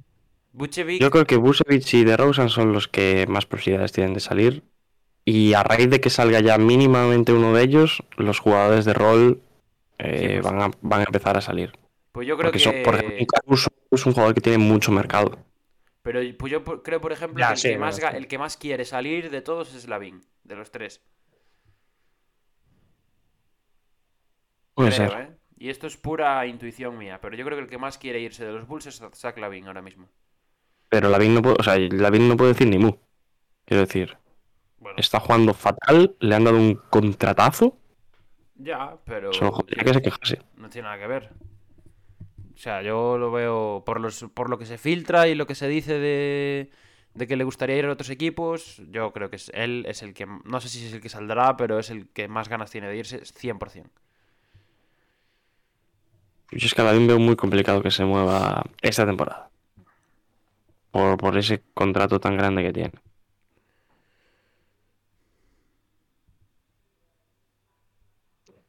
¿Qué? Y poco más. Digo yo.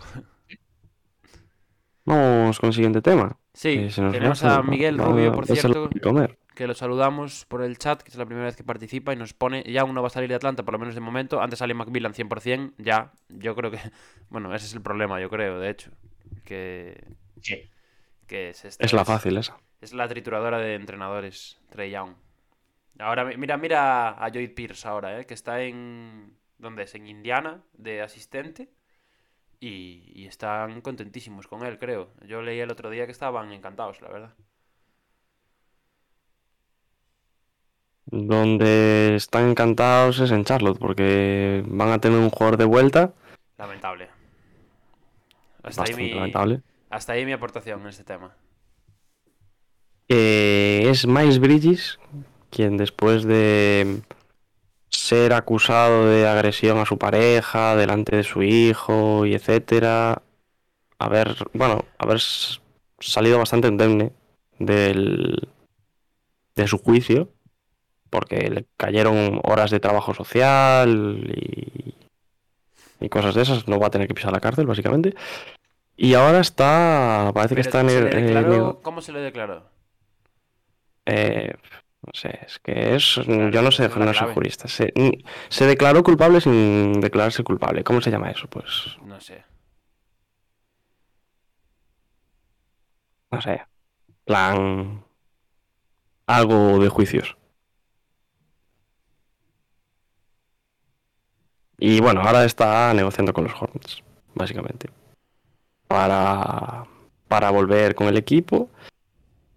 Y también, una vez mm, firme ese contrato, que hay que saber de cuántos años va a ser, de cuánto dinero, porque recordemos que este tío va a firmar probablemente una excepción de 100 kilitos, tranquilamente, en, en verano. Va a ver también cuántos partidos de sanción le mete la NBA por este incidente. Yo, o sea, bueno, lo hemos visto. En- surrealista, ¿eh? Lo, lo hemos visto en, en pistas ahora ya, pues eso, con, con el equipo y tal, no jugando, obviamente, pero eh, pues ya integrado, otra vez de vuelta. ¿Qué, qué queréis que os diga? Es que ya hemos hablado mucho de esto. O sea, es la moral de un- una franquicia NBA se mide por estas cosas y, y bueno, de la liga en general, ¿no? Desde luego, pero Sí. Charlotte Hornets, pues ha dicho, somos eh, el peor equipo de la liga, nos da igual todo. Bueno, Tronker nos, nos da la solución ahí. Le damos las gracias también porque nos pone que hubo acuerdo con la fiscalía. O sea que, bueno, cosas de Estados Unidos al final, ¿no, chavales? Es lo que, es lo que hay. Mucha pasta habrá pagado, hombre, pues como, como mínimo eh, unas, unas buenas cifras. Y eso, yo a mí sinceramente me da... No sé, no sé qué me da hablar de este tema, la verdad. Mm, decir que por mí que no juegue nunca más, la verdad, pero va a jugar, ¿qué te voy a decir? Yo creo que a mucho tardar en un par de meses lo tenemos en, en la pista ya, entonces pues ya el otro día se le vio en el partido contra Lakers, ya, bueno, hasta ahora se le había se le había mm, censurado la imagen de todo lo que tuviera que ver con la franquicia con la NBA, pero ya el otro día después de después del partido salió allí felicitando a la Melo Ball y demás y y eso. No, no quiero decir mucho más, porque creo que tampoco puedo decir mucho más. Yo no creo que sea capaz de volver a hablar de él en plan. ¡Buah! ¡Qué jugadorazo! ¿no? Porque. No sé. no va a volver al submarino, quieres decir, ¿no? No, no, no, no. Ni a- al submarino ya te digo yo que no. Pero es eso, no sé. A mí me parece raro, ¿eh? Que le hayan dejado A mí no. los Hornets como tal. Mm, no que esté negociando, sino el otro día entrar a la pista. Quiero decir, no, no es jugador de Charlotte. Ah, Y está como si fuese Es uno más del un equipo. Sitio, paga un sitio en courtside y, Sí, tíos. y listo. A eso se lo sientan en- al lado en el banquillo. Ujú. No sé. Bueno, para poner en contexto que lo leí ayer, sanción similar por un caso similar, aunque es eh, jugador creo que sí que fue declarado culpable, no me acuerdo quién era el nombre. También en Charlotte Hornets, que también tiene tela la cosa. 24 partidos. Así que bueno, será por ahí. Me imagino. Vamos con el siguiente tema. Vamos para. Bueno, el siguiente tema que son temas, ¿no? Temas, temas. Temas para cerrar rapidito que si no vamos a estar tres Menos mal, menos mal. tres Temas horas. para cerrar bajo el foco. Por un lado, la venta de los Phoenix Suns. Eh, por fin se acaba el culebrón Robert Sarver. Y será Matt Ishbia quien compre tanto los Suns como las Mercury. Junto con su hermano, que creo que va a ser el, el presidente o algo así del equipo. Y nada, pues los Suns que van a tener nuevo dueño, parece que van a ser 4.000 millones de dólares los que se va a cerrar esa venta. Y a jugar. Un problema menos. a jugar, no. Los Suns. Decir, No, hombre, no, claro. Claro. Pero bueno, fue bueno, exjugador. Si quiere jugar, de- puede jugar. Que es el de Michigan, ¿no? O sea que, o sea que no sé. Creo. Después los New York Knicks, ¿eh? que les han metido una multa súper, súper alta y súper inasumible para ellos por hablar con Jalen Branson antes de que se abriera la agencia libre. Traducción, una segunda ronda de 2025, que seguro que ahora mismo la están echando muchísimo de menos viendo cómo está jugando Jalen Branson. Y, y nada, sale barato. así, así funciona el tampering en la NBA. Sí. Nada, después de lo de Filadelfia, que ya le habían castigado por, por lo que pasó en verano, pues ahora le cayó la de los Knicks, que era desesperable. Eh, y ya para cerrar, tenemos que Pau Gasol está en la lista de candidatos para la clase del 2023, de este 2023 ya, que casi estamos ahí, del Hall of Fame. Así que, Seguramente Bueno. entre, porque normalmente cuando Sí. se sale esta lista, Sí, sí. todo lo que sale aquí. Hay muchos nombres, ¿eh? O sea que. Está Dirk, está Wade, está. ¿Cómo se llama esta? No pasa nada, Diego. Podemos vivir sin saberlo, a yo creo. ¿eh? No pasa nada. Pues Está hasta aquí bajo el Suibert, foco. Suibert, está. ¿Puede ser? No, Eh, no sé. Ah, Becky Hammond, Becky Hammond. de eso, joder, no me salía. Hammond, que lo- nos lo pone el guaje. Está Popovich. Está, Está es verdad, Popovich, Popovich, está en Parker, está medio San Antonio. Sí, está un poco, es un poco extraño eso de que esté Popovich sigue- cuando sigue estando en activo, ¿no? Pero bueno. Ujú. y de guaje. Y yo me cogeré una turza monumental. Ay. El día, el día del Hall of Fame no me llamen. Eh, pues hasta aquí el bajo el foco de hoy. Intenso. Buen bajo, buen bajo, el, bajo el foco. Que no me sale. Ya te cuesta. Llevamos tanto tiempo. Una hora y trece de bajo el foco. Pues venga, vamos, vamos a meternos prisita. Y vamos ya con nuestros jugadores de la semana.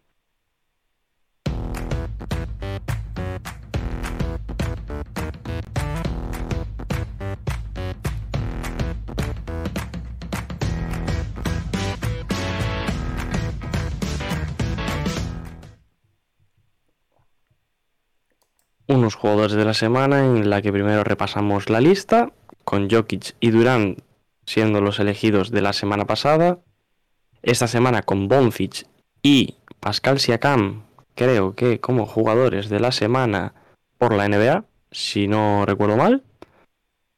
Y a ver a qué elegimos nosotros.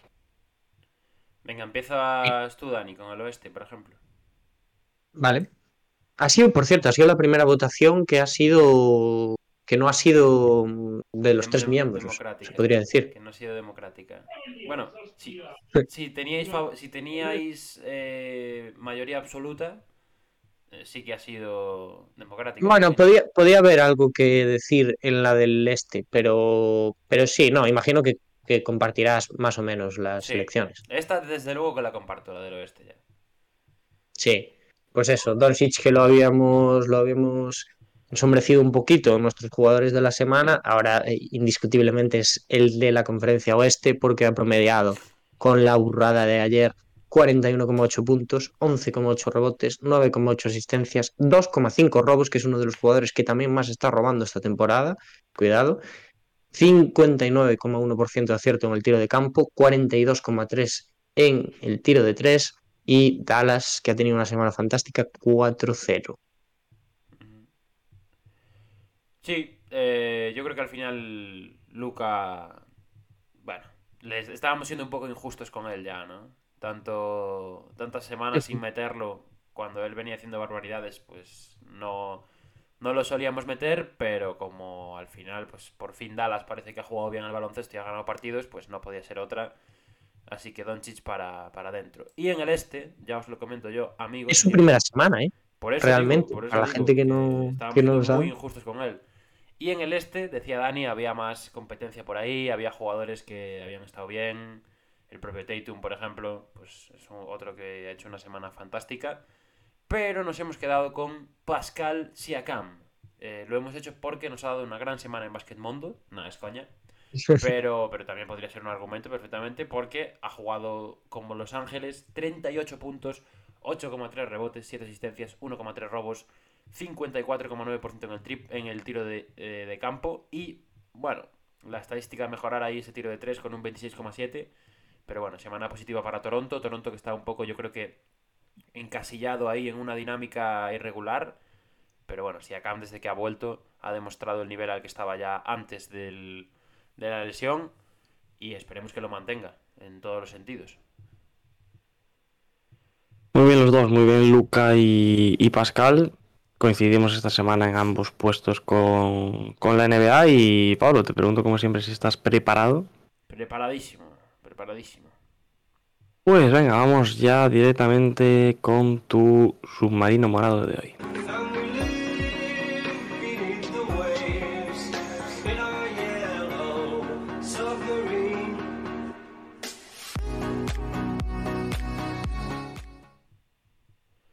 Submarino especial esta semana, fiestas, familia, descontrol. eh, bueno, tu tío, el que está en la mesa y dice cosas de, de tío y... cosas Dice, dice, ¿por qué Billy no juega más si Eh. metió 18 puntos? Lo de Rangómez ese que es increíble, ¿eh? Ganó aquí con Españita y ahora allí... Madre mía. Sí, sí, ese es mi tío, literalmente. Vamos a hablar hoy en el submarino, amigos, eh, como ya digo, submarino especial de submarinos de jugadores que, que estuvieron bajo el radar o que pasaron un poco inadvertidos el día de Navidad. El día de Navidad, en esos cinco partidos que hemos comentado antes. Y el primero es uno que ya pues hizo spoiler Dani cuando estábamos hablando del partido y yo pues compartí, os conté ya que os dejé ver que venía en esta sección, que es George Niang. George Niang, primer jugador, además, si no me equivoco, que repite submarino esta temporada, George Niang. Sí. Y, y la actuación fue fantástica. O sea, fueron 16 puntos, 2 rebotes, un tapón, 6 de 11 en tiros de campo, 4 de 9 en triples. Y sobre todo, yo creo que merece estar aquí porque pues fue bastante eclipsado por la actuación de Harden y la actuación de Embiid. Pero él, en el último cuarto, fue el que enchufó, si no me equivoco, todos sus cuatro triples en el, en el último periodo, o tres de los cuatro en el último periodo, o una cosa así. Así que yo creo que se merecía eh, tener el sitio en esta sección, cerrando esa victoria contra New York Knicks y sobre todo siendo un jugador que es ese tipo de jugador al que le gustan los momentos importantes. Y no es la primera vez que aparece en partidos tensos, en partidos igualados. Así que le damos el reconocimiento a, George Niang, que sabéis que está siendo uno de los, de los escuderos fieles de, de las dos bestias de los Sixers. Y, y victoria para, para Filadelfia y para él. Sí. Nada, bueno, lo que hemos comentado ya al principio del podcast. A mí me interesa el meme. Que estoy El meme, ahí el meme- con- A ver, el meme de George Niang, ¿recordáis cuando decían que se parecía a Sinbad el marino? Está bastante bien ese meme. Claro, es que ya gastaste uno. Claro, gasté Entonces, uno. uf. He encontrado otro, que es cuando los Sixers este año o el año pasado trolearon a Joel Embiid, eh, como que trolearon al troll, y eh, no sé qué partido fue exactamente, salieron todos a calentar con camisetas con esta foto de Embiid, que no creo que se vea muy bien en pantalla, pero es la foto de Embiid Rookie. En plan, Embiid Rookie... Podemos decir que el drip de Joel Embiid ha eh, mejorado drásticamente desde el primer año, así que esta foto que escogieron los Sixers de Joel pues tenía su gracia. Así que nada, a ver, George Niang tampoco es un tío que dé pa' mucho meme, ¿no? O sea, sí que creo que es un tío bastante activo en Twitter, o que por lo menos en su etapa de universidad eh, tuiteaba como un como, como un chaval de 15 años, pero, pero más allá de eso es difícil encontrarle cositas. Bueno, Chop Chop nos dice por el chat, perdón Pablo por interrumpirte, perdón, pero que dice felices fiestas y feliz año, Hombre, chavales. igualmente. Por supuesto, Igualmente. ya, claro, claro. Nosotros aún volvemos el fin de para desear feliz año, pero faltaría más. Lo ¿Vosotros qué volvemos sois? virtualmente. ¿no? Sí. Podemos decir. ¿Vosotros qué sois más? De, de Navidad o de fin de año? Yo cada vez soy más de fin de año, ¿eh? Me, me gusta más. Yo de Navidad. A mí el fin de año sea- me, me- me- me resulta bonito. Yo la verdad cada vez Navidad va a menos, sí. ¿Sí? Fin de año. Fin de año, sí. Pero no por la fiesta, ¿eh? Yo por lo que significa. No, el- yo no salgo. Por el cambio de, de- de- de- de año, de. No sé, es como muy. Es muy. Para poder hacer, para poder hacer el chiste, ¿no? De los chistes de fin de año, Desde cuando pasó desde el año hora o pasado. algo así. Jaja, jaja. Sí. Eso es, eso es verdad, es un buen motivo. Sí, sí, sí, sí. Vamos a hablar de otro jugador que yo soy un enamorado de él. Creo que ya vino el año pasado. Este año, primera vez en el submarino. El otro día estuvo espectacular en el partido contra los Bucks. Este, yo tuve la sensación de que había siete Derrick Whites encima de la pista en todas las jugadas. Es como que llegaba cualquier balón. Eh, es un poco el playmaker también que necesitaban estos Celtics. Yo por, expo- por exponerme un poco a mí mismo, dije en su traspaso que era un mal traspaso para Boston, que no valía lo que se pagó por él y me ha callado la boca por completo. Y, y aquí está, 12 puntos, 3 rebotes, 5 asistencias, un robo, 4 de 6 en tiros de campo, siempre eh, en- muy atento en todas las facetas, eh, ayudas defensivas, rotación, es, es un pulmón el tío, no para de correr, físicamente además es un jugador que puede jugar cerca del aro. Me gusta mucho Derrick White. Creo que es ese, ese jugador que faltaba en Boston. Podía haber entrado aquí Grant Williams también, que es otro gran candidato, pero creo que la, la influencia de Derrick White fue mayor que, que la suya en el partido. Aunque sí que es cierto que Grant se crece bastante en los partidos contra, contra los Bucks. Y me he quedado con, con Derrick White. Aquí podías decir cualquier cosa, que el meme se ha robado el protagonismo, la verdad. Es que El a mí me ha costado mucho aguantar, ¿eh? Es muy bueno el meme. Me he tenido Hay- que silenciar. Hay otro meme mejor aún, que me lo he guardado por si eh, vuelve algún otro día. Es, vale, sin, sin hacer spoiler, es algo relacionado con el cabello. Es algo relacionado con el apodo de Derrick White. No es relacionado con el Ah, cabello. ¿no? Bueno, que yo te iba a creo decir que el cabello tiene algo que Esta ver. semana en Twitter vi em, The New Derrick White eh, Hairline is sick. Y claro, es, Es, es la misma. es como si aterrizó un avión ahí. Sí. Bueno, la- el meme para los que no lo puedan ver, y recomendamos que lo vengan a ver, es una foto que le sacaron a Derrick White en un partido contra... No sé contra quién es ese partido, pero... Quiero decir, le sacaron una foto en blanco y negro que parece la foto de la cajeta de tabaco, la del antes y el después, o sea... El pobre hombre está ahí como que se está desintoxicando de, cualquier tipo de sustancia nociva para el cuerpo. Y nada, le han puesto al lado del asno de Shrek, la foto está de frente del asno de Shrek y es Dani lleva aguantándose la risa desde los dos minutos que lleva la diapositiva de Derrick White Sí. puesta. Me parece brutal, pero no brutal en el sentido de bien, sino brutal de, de- una de las cosas más graves que hemos tenido aquí. Chop Chop pone "Pro- proyecto hombre total. literalmente, literalmente. Es verdad Y- que en los ojos se ve la misma tristeza, eso es Ostras, cierto. Es que la foto, tío. Los es- ojos, yo creo que es lo más parecido y todo. La foto es muy los dramática, ojos- tío. La foto es muy dramática. Uf, este también pinta bien. ¿eh? Y, y ya para cerrar, vamos a coger a un jugador del cual nos reímos bastante en verano, o cuando empezó, estaba a punto de empezar la temporada, que es Ty Jerome, que el otro día fue bastante... Estuvo bastante bien en el partido para los Golden State Warriors. eh, 14 puntos, 4 rebotes, una asistencia con un 6 de 9 en 22 minutos de juego. Es un jugador que parece que se ha asentado en la rotación de Golden State y que me hace gracia traerlo también porque cuando este tío pidió el traspaso de los Thunder, nosotros estábamos en plan, bueno, Ty Jerome, pero este tío quién es, por pedir un traspaso de los Thunder, no sé qué, no sé cuánto, tal. Y el tío, pues míralo, ahí está. En Golden State ha, ha caído y ha caído de pie. Parece que, que le va bien. Y nada, la foto, Sí. que, la foto que he metido, pues es simplemente una, una diapositiva de PowerPoint de Ty Jerome de, de 2014, eh, en la que literalmente eh, tiene pues como características del jugador, ¿no? Que pone, eh, bueno, que es un buen defensor de, de triples, eh, es un Rising Junior, bueno, pone la escuela a la que va, Nueva York, no sé qué, y luego pone Don't let the baby face fool you. Y termina con Stone Cold Assassin. Eh, Eh, Voy a pedirle yo a, a Todo Ty esto- Jerome que me haga una diapo para todo, mi todo esto próxima entrevista de Todo trabajo. esto tiene gracia. La foto de Ty Jerome eh, totalmente prepuber también tiene gracia. Pero tiene todavía más gracia si os digo que esto, esta foto, está sacada del Twitter de Ty Jerome, literalmente. O sea, esto lo subió él en 2014.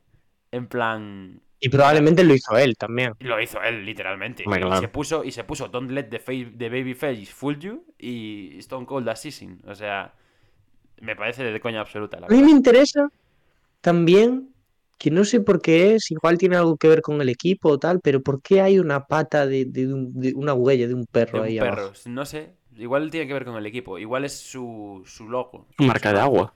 Igual es su logo personal. Quién sabe, ¿no? Nah, Nada, pero bueno, compañero de Kyle Guy, ¿eh? eh, Eh, poca broma. poca broma. que- Compañero de Kyle Guy y se vendía mejor que Kyle Guy. Porque esto de. A mí me, Sí, me sí. mata, tío. A mí es lo de poner, crearte tú a ti mismo una diapositiva y ponerte en el texto. No, no dejes que la cara de bebé te confunda. Y Stone Cold Assassin es- eh, me parece fantástico. o sea, me parece maravilloso. Pues Hasta muy aquí bien. su- Submarino, sí. Submarino navideño, submarino en el que yo creo que es uno de los mejores en cuanto a memes. Y, y vamos Te faltó decorar el submarino Sí, lo, lo con, pensé, lo con pensé. pero árbol bueno, y esas cosas. como la mañana ha sido conflictiva, pues no me ha dado tiempo. Bueno, pues en general va bastante bien y ahora pues te hago a ti la pregunta, Dani, si estás preparado para tu sección. Clarísimo. Vamos con el ojo de pop.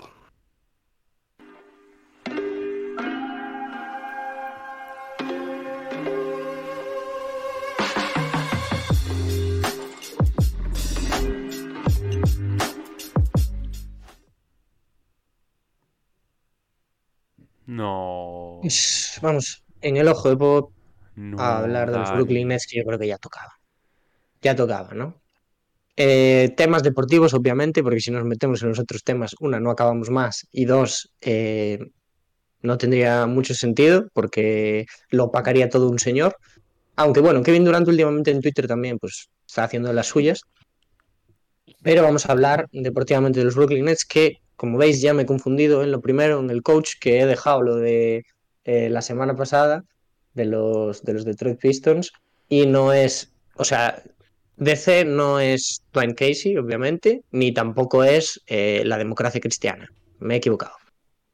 Es, sería JV, ¿no? En todo caso, Jax Bone, el entrenador de los. Brooklyn Nets, que ha tocado cositas y creo que está saliendo la cosa muy bien. Os voy a preguntar antes porque me parece que Pablo tiene ganas de hablar de los Nets y Hombre. creo que vais a tener buenas cosas que decir. ¿Cómo vas a, cómo vas a poner Baoneta, tío? He llegado a un punto de mi vida en el que todo lo que le pongan neta detrás lo odio ya. Todo. O sea, es- Ya, me ha cansado. para todo. Es que ahora ya Es está es como muy fácil, Pablo. es que. ¿Cómo voy a desaprovechar esa oportunidad? Sí, pero ya no es la primera vez que lo haces tampoco. Que te he pillado, que te he pillado. Pero bueno, me encanta que hables de Brooklyn Nets. Estoy disfrutando mucho viendo a Brooklyn Nets. Estoy disfrutando mucho viendo a Ben Simmons, que ya os lo había dicho que, que le veía mejoría y ahora lo veo mucho mejor. Y en general estos Nets, bueno, no quiero empezar a, a soltar cantos de sirena con lo que pueden hacer o no. Vamos a ir con los pies en la tierra, pero asustan ya. Sí. Y además ahora Kairi desde sus últimas, bueno, mm, paseos o extradeportivos, pues ahora Sí, parece mira. que está... Nos comenta el guaje, por cierto, que dice: Me tengo que ir, pero antes aprovecho para decir que esta semana estaré en Viana do Bolo, en Ourense, por si alguien se quiere pasar a echar una cerveza. Invito yo, un abrazo, hackers. Ojo. A ver, hackers, por ahora, bueno, mm, usamos un PowerPoint para el directo. Tampoco es para tanto. Nada, el guaje ha tenido la mala suerte de que va a ir a la única provincia gallega en la que no estamos. Literalmente, Es además, verdad. ¿eh? Literal. Ya ves, eh. Pero, pero bueno, no sé si vosotros vais a ir a Ourense para esta semana, pero bueno, nunca se Creo, sabe. no Lo era el plan ideal de. Navidad, pero. Pero, pero, ah, Pero- dejamos aquí que próximamente eh, intentaremos, intentaremos estar disponibles. Sí, sí, sí, sí. A ver. Quien quiera que, si nos queréis llevar a Orense, un Bizum por ahí, Claro, también. una Eso sí. una La sub, primera gira de Hakashak por Galicia. esas cosas. Nos pagáis Sí, porque el y transporte público y- está hecho una mierda aquí. Pero bueno, Nosotros, si somos no. gallegos, somos gallegos. Somos Hombre, gallegos. hombre, nota, hombre. yo creo. Se nota un poco, se nota. Cada vez Nos menos. dice que su novia está más. haciendo el doctorado en Santiago, ¿eh? Pues, Cuidado. Cuidado. que- nuestra gente de verdad qué puntería tiene, ¿eh? O sea, la novia de Chop Chop ahora está haciendo el doctorado en Santiago, literalmente el año después de que nos hayamos ido de Santiago. En plan, Bueno, yo ahora mismo estoy en Santiago. ay, pues, oye. mm, Cuidado. coincidencia. Bueno, vamos a hablar de los Nets, ¿no? Sí, vamos a hablar de los Nets.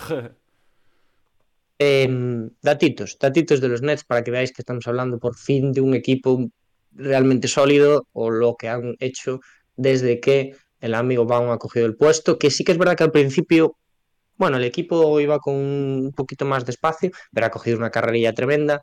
Desde el 1 de noviembre creo que es que eh, Steve Nash desaparece y este hombre eh, toma las riendas del equipo. 27, mejor equipo de la NBA en este tramo. O sea, moco de pavo no es, desde luego. Novena victoria seguida, ahora mismo para los Brooklyn Nets. Y 13 de 14 en los últimos partidos. Una auténtica salvajada. Estamos hablando de em, el mejor equipo en el clutch. Obviamente teniendo a KD y Kyrie jugando al baloncesto, que yo creo que ha sido una de las claves también, que ha sabido tener a las dos estrellas. KD siempre está dispuesto a jugar al baloncesto y luego lo que haga fuera, pues poco importa pero ha centrado un poco a Kyrie Irving, que ha desaparecido de los medios, imagino que blindado también por los Brooklyn Nets estas últimas semanas, eh, ha desaparecido de redes también, de polémicas, y se está dedicando a lo que se le da bien. Bueno, sigue subiendo cosa, tweets pues, de profeta. El otro día Bueno, ya, subió un tweet decir- de Cleveland, que no sé qué, cómo le llamó a Cleveland. En plan, la- al- Bueno. algo así como la tierra prometida, o algo así. Cleveland o algo así. no sé. Profetas como Eso, siendo Kyrie Irving, Sí, eso da igual, Claro, ¿no? más Eso da igual. Eso da igual. Sí, el, el despertarse. Pero bueno, están siendo fundamentales en el clutch. Está siendo fundamental un jugador en defensa en el clutch del que el ojo de Pop ha puesto pues, el ojo esta, esta semana, que es lo más, yo creo, lo más interesante que traigo. Pero eh, os digo, de momento, a nivel defensivo, me está pareciendo un equipo bastante sorpresivo, que es verdad que no está en defensive rating súper, súper arriba, está en 12, pero bueno, teniendo en cuenta lo que pintaba que iba a ser Está bien, es una buena defensa. Está bien. Sí, sí, lo que está siendo, em, pues, pues está dejando muy buenas sensaciones. El ataque, quintos en offensive rating, está siendo pues una completa pisonadora. Y el mejor dato que sacamos, en el que están primeros, es en el effective field goal percentage, ¿no? Damn. Que están teniendo una eficiencia tremenda a la hora de anotar. Damn. Esto yo creo que también lo podemos contrastar con la temporada pasada y si queréis, para la gente que se quedó con los Brooklyn Nets en ese play-in, podéis iros a ver pues la eficiencia que tuvo Durant y la que tiene ahora, que ni os cuento, o, o la cantidad, o cómo se organizaba el ataque mismamente, que Pablo antes sacaba el nombre de Ben Simmons, pero en la temporada pasada vimos que era un tuya mía de Kevin Durant a jugarse pues tiros difíciles y ahora yo creo que la cosa ha cambiado mucho, sigue habiendo desde luego que esos lanzamientos pues sobrehumanos, pero es un equipo mucho más trabajado a nivel ofensivo y para mí también otra de las claves de este equipo que es pues sí, la bauneta, ¿no? Podemos decir que a Pablo no le gusta, pero que esto ya sí que se siente como una furgoneta, sí que se siente como que van todos juntos porque mm, a estos Brooklyn Nets, Steve Nash podemos decir que era un tipo de entrenador que yo creo que no les venía bien a nivel de corregir en el propio partido. Ya no hablo después de, de, de vídeo y de tal, sino que era un jugador que intervenía poco cuando el equipo lo pasaba mal en, en los partidos. Era un, no le gustaba mucho pedir tiempos muertos, era como que quería que los jugadores aprendieran ellos mismos lo que estaba pasando y cómo iba cambiando el ritmo del partido. Y eh, Baum, que también está sabiendo dejarle pues es un margen para que los jugadores se den cuenta de cómo están cambiando las dinámicas del encuentro, sí que es mucho más incisivo en este aspecto e intrusivo en el buen sentido y sabe pedir tiempos muertos en momentos muy concretos y cambiar así también pues eh, el rumbo de los partidos. Es lo, yo es lo que más estoy notando. Eh, y ya para, para hacerlo breve, para hacerlo conciso, vamos a hablar de una de las cosas más interesantes para mí y creo que de las mejores que pueden sacar los Brooklyn Nets esta temporada y es que detrás de las dos estrellas yo voy a poner al que creo que está siendo el mejor defensor del equipo con matices porque creo que Royce O'Neal es fundamental creo que Royce O'Neal es fundamental en esta defensa Pablo quiere sacar otro nombre No, no, no, quiero que lo digas, quiero que lo digas. ¿sí? Dilo. pero creo que no igual no es el que te esperas ¿eh? Pues entonces igual me voy del programa. Nick Claston No. No. sí Pablo lo Fatal, siento Dani, te me caes, te me caes. Lo siento, lo siento, pero como yo no sé si hablamos, hablé de los Nets esta temporada. Yo ¿Te creo que no. algo? O igual al principio, cuando Bueno, iba sí, un igual- más mal. igual sí, ¿eh? Puede ser. Pero es que no le he querido, no le he querido em, traer mucho a Ben Simmons, una, porque creo que aún está desarrollando cosas, y dos, porque creo que lo hemos hablado mucho también. Entonces, Calma, para no repetirme mucho, no me he centrado en Ben Simmons, a nivel ofensivo sobre todo, porque en defensivo sí que he visto un salto, pero creo que, y me pasas a los vídeos y ya lo vamos ilustrando, este es uno de los clips que traigo de Nick Claston. Después ya es una recopilación, sobre la que iré un poquito por encima, pero fijaros cómo en el partido este bueno, decisivo contra Cleveland, eh, en... Uy, ese es el vídeo nada más. Eh, Este es el primer vídeo, la verdad. Oh, pues se me cortó mal. Bueno, Se me no ha es cortado mal. Claxton, Bueno, no pasa nada, Mobley, pero- siguiente. Ya, es que es que es la contra, justo. Es, es bueno. no Es pasa ahí. nada. Ah, bueno, sí, mira, igual viene ahora, igual viene ahora, claro. Es que, Sí, es esto, es esto. es que yo lo corto manualmente, Dani, entonces, como lo corto manualmente, pues Mm, igual pensé que era esta jugada solo. Sí, pues es, es hasta aquí. Es esta contra que hace pues, Donovan Mitchell y como, eh, bueno, Nick Claston, que es uno de los mejores defensores ágiles, podemos decir, interiores de la liga, que es capaz pues, de defender gente pequeña, hace esta defensa fundamental para que el, partido también caiga del lado de los Brooklyn Nets. Y aquí tenemos una recopilación de vídeos en la que mm, vais a ver cómo Nick Claston pues, tiene esa capacidad de defender pequeños y está siendo fundamental en defensa en zona, en el clutch y que los Brooklyn Nets están potenciando que las ayudas defensivas interiores sean de Nick Claston hacia pues ese posible tapón que está llegando muchas veces, que está poniendo buenos números en ese sentido, muy ayudado por lo que decía antes, por Royce O'Neal, que yo creo que también es una un, un chaval al que le hay que dar el shout out, pero Mm. eh, en fin, maestría yo creo que absoluta de Nick Claston, a ver cómo se puede mantener esto, porque creo que es un jugador que es muy bueno en este sentido, pero que también tiene sus limitaciones y que vimos en los playoffs también del año pasado cómo eh, lo atacaban mucho los Brooklyn, hoy los, los los Boston Celtics en este sentido, y a pesar de que sí que es verdad que es capaz de cambiar y, y tal, eh, fue absolutamente acribillado. A ver esto en escenario competitivo, cómo se da, pero de momento está siendo pues una de las claves de que los Nets tengan una muy buena defensa, podemos decir, 12 defensive rating, ya os digo, pues una defensa sólida en general. Este vídeo es el último, ¿verdad, Dani? El que está saliendo ahora. Eh, no lo sé, dura 53, creo, 53 segundos. O sea, es un buen tocho, pero bueno, sí. Para, para que os hagáis una idea. Voy a ver si se Yo, sale. Ah, mira, yo hay que para mí Claxton Este vídeo no. Mira, es que hasta se me ha colado este vídeo y no sé por qué está aquí. Bueno, es un buen tapón, hombre. ¡Hala! Y ahora la pierde. ay, ¡Hala, Dani! ¿Cómo Bueno. metes esto, hombre? Hala, hombre. Nada, ya está. Yo iba a decir que, que Claxton me parece que eh, está siendo el tercer mejor jugador de Brooklyn Nets esta temporada. Bien, bien, bien. Y, y ya desde su inicio, ¿eh? aun cuando los Nets estaban pasando por ese mal tramo, yo creo que Claxton era una de las mejores noticias del, del equipo. Mm, Produciendo ofensivamente y, y defensivamente hablando, era esa referencia en la pintura. Sí.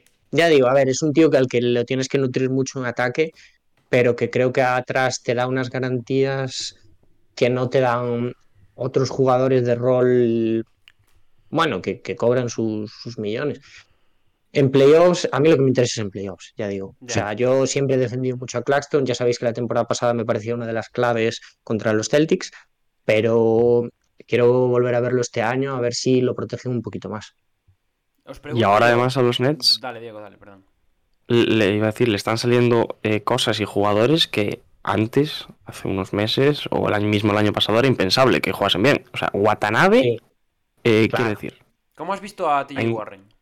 Que lleva también un tiempo jugando Bien, o sea, lo ha recuperado también para el combate. eh, vamos, o sea, me, me parece que en general es lo que está diciendo Diego, que quiero decir, no, yo no esperaba tampoco realmente que, diese tanta confianza, y es una de las cosas, de las cosas más positivas. Lo, de Cam Thomas también es una de las cosas, por ejemplo, ¿no? Que ayer, ayer creo que no juega, eh, bueno, ayer, no, ayer no, antes de ayer, perdón, contra, contra el Cavs. Creo que no juega por decisión técnica pero bueno, está teniendo muchos más minutos que Cornaz, que tampoco era muy difícil, pero ha tenido también, ha tenido hace poco un partido en esta de ausencias, creo que de Kevin Durant y Ujú. Kyrie de 30 puntos o algo así, Sí. o sea, Ujú. Brooklyn Nets ahora mismo, la mayor racha de victorias de la NBA son nueve seguidas y están terceros Sí. del este, a tres partidos del primero, si no me equivoco. Sí. Eh, Em, igual lo vas a preguntar tú, no, pero no, es que no. yo para cerrar os Pregunta, quería, os quería Cierra, cierra. pedir futuro a nivel esta temporada. ¿Qué, ¿Dónde están los Brooklyn Nets en escalón No me hagas y esto. dónde los veis llegando? No me hagas esto. Em, mira, yo creo que una de las cosas claves también relacionadas con lo que has dicho todo de, de Nick Claxton es ver si realmente se puede mantener este nivel, que al final las rachas positivas siempre como que nos ciegan un poco también y nos alejan de lo que es la realidad de un equipo. Eh, sobre todo ver si, si con Nick Claxton es suficiente. Si Nick Claxton en unos playoffs va a ser capaz de parar a Antetokounmpo, si va a ser capaz de parar a Embiid, si va a ser capaz de parar a un Jokic, a un jugador dominante en la zona de verdad, porque es realmente el problema que más claramente se veía a principio de temporada cuando no ganaban tanto. Y fuera de eso, yo estoy convencido de que estos Nets, todo lo que sea estar fuera del foco y estar fuera de la actualidad, les viene bien. Y si se mantiene eso, pueden, pueden luchar por, por ganarlo todo. Sí, De Sí, verdad sí, yo estoy de acuerdo. O sea, creo que le está viniendo genial. O sea, es que no. Hemos estado siempre con los Nets con cosas hipotéticas, ¿no? De hasta dónde pueden llegar y tal, pero en las. En el, eh, bueno, el tiempo que ha transcurrido este proyecto no los hemos visto tan centrados en ningún momento. Sí. Que no quiere decir que mañana no explote otra bomba, porque en los Nets es un campo de minas. Pero, Mm. bueno, de momento. Tampoco De momento va la cosa muy bien. Tampoco creo que sean los favoritos, ni los No. ni los cabezas de serie para luchar el anillo, pero creo que puede Pero ser eso está bien esos- también. Claro, puede ser uno de esos equipos que lo puede hacer perfectamente. Mm. Es que yo creo exactamente eso. Creo que por quienes están dentro del equipo, tienen a dos de los mejores jugadores de la liga, tienen estos últimos años han- los han ido rodeando bastante bien, además han traído a Ben Simmons, que poco a poco yo creo que se está adaptando mucho mejor al sistema y etcétera. Es un equipo que como objetivo se tiene que marcar ganar el anillo, pero que si se quedan unas finales de conferencia o también dependiendo del contexto, en una segunda ronda, mm, me parece que no habría problema. Sobre todo porque al principal favorito ya no son ellos. Igual el año pasado podían ser ese principal favorito por los nombres que había, por el Big Three que tenían, pero ahora por lo que han demostrado otros equipos ya no lo son, ese, ese número uno. Y creo que es lo que, lo que decíais vosotros, lo que mejor les viene. Mm, Durán lleva haciendo una temporada de nivel MVP sin ningún tipo Sí. de dudas. Y han hablado de él eh, cero. Kyrie ahora está jugando muy bien. eh, el equipo está ganando partidos. Eh, se habla de Brooklyn porque lleva una racha de 9. No se habla por cómo estén jugando. Sí, sí. Entonces, yo creo que todo eso le viene perfecto. A mí me está gustando mucho este, o sea, creo que esta temporada de momento vamos por buen camino en el sentido de que los equipos que nos esperábamos que iban a ir muy arriba no están yendo muy arriba y los seguimos teniendo como contenders y van saliendo nuevos contenders así poco a poco, ¿no? Que no esperábamos que iban a estar tan arriba. Entonces se nos está quedando interesante la predicción para playoffs. ¿eh? Pues espérate con los Nets cuando a Kyrie le diga a alguien por Twitter que la Tierra es redonda. Queda mucho, queda mucho, señores. Tengan calma, tengan calma. Pues finiquitado, ¿no, Dani? Sí. ¿Tú, Pablo, ibas a hacer esa pregunta? No, no, ¿O era era, otra? una tontería. Podemos seguir. Eh, pues nada, vamos a hablar de rookies, de rookies, perdón, en cambio de clase.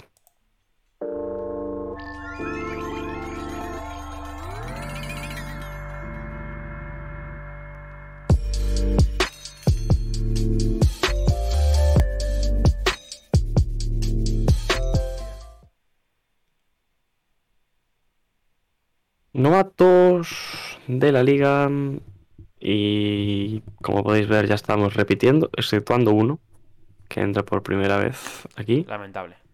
Lamentable aparición esta semana. Jaden Ivey, Mark Williams y Jalen Williams son los tres jugadores de los que vamos a hablar hoy. A Pablo no le gusta algo. ¿Qué a no mí te no gusta, me gusta Pablo? nada nunca. No me gusta nada nunca. ¿Qué es lo que no te gusta? Nada, nada. Si no sabéis lo que no me gusta, yo me voy, ¿eh? No sé, yo lo sé. El segundo. Hombre, hombre. ¿Qué va? En verdad es Pero si ¿eh? tu, era tu defendido, ¿Quién? ¿Quién? ¿no? ¿Mark Williams? Ahí, ¿eh? Venga, hombre. ¿Alguien defendió a Mark Williams en el draft? Diego, Diego, En el literalmente, Yo, probablemente. Literalmente, Ah, tú. Sí que era el se- el segundo pivot, y no, no dije ninguna mentira. literalmente la semana pasada critiqué a Mark Williams. Literalmente la semana pasada, ¿eh? Ah, no me acordaba. Pero alguien puso a Mark Williams por delante de Jalen Duren en el mock draft. Y yo no No. fui. Yo. Pues entonces no fui yo. Ah, pues Yo, eso, yo, por eso era yo, tu protegido. Pero no es mi protegido para nada. Si yo dije que este año los, pivots en Ya el no. draft era una mierda todos. Pero al, y al final ha salido Walker Kessler, que es bueno. Pero fuera de eso. Bueno, y Jalen Duren, Jalen Duren también, no, vamos a estar con Jalen Duren otra vez, por favor. Con Jalen Duren. Vamos a hablar de Detroit, venga. Bueno, pues vamos a hablar de de- su compañero. Qué gracioso. L, L, L, L, L. Detroit es un. Eh, Mira, entre los tres rookies que tenemos esta semana, dos victorias. Dos victorias ¿Y de, son de- de y son 12 del mismo? ¿no? Son el mismo. ¿Y son del mismo? Venga, Bueno. vale, pues lo cojo yo. Cojo yo. Me despacho Dale. a Jaden Ivey, que ya sabéis que es uno de mis protegidos. Cuatro derrotas para Detroit esta semana. Jaden Ivey ha hecho pues, cositas bastante interesantes. Ha defendido un poco a Detroit sin Kate Cunningham. 30 puntos contra Utah Jazz, 4 rebotes, 5 asistencias, jugando 33 minutazos. Contra Filadelfia 18 puntos, 3 rebotes, 2 robos. Ahí ya jugando nada más que 14 minutos, o sea, buena producción. Contra los Atlanta Hawks, 15 puntos, 2 rebotes, 4 asistencias, 28 minutos. Y en la última derrota de la semana, que pobriño, contra Clippers, 15 puntos, 3 rebotes, 8 asistencias en 30 minutos. Bueno. Aprovechando el espacio de Kate Cunningham. O sea, que deja Sí. Kate Cunningham.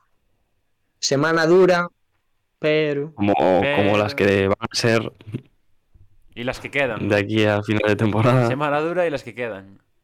ya, ya. En fin. Pero curtiéndose el chaval. Ahí lo tienes. Comentario Sí, sí, de sí. mi tío en Nochebuena. Curtiéndose el chaval ahí, curtiéndose. Mark Williams. Venga, lo cojo yo ya por el, por los memes, por la risa, por la, por la alegría de la vida. Eh, ha jugado dos partidos esta semana. Si no me equivoco, venía de la, de la G-League, ¿no? De la D-League. Ya no sé ni cómo se llama.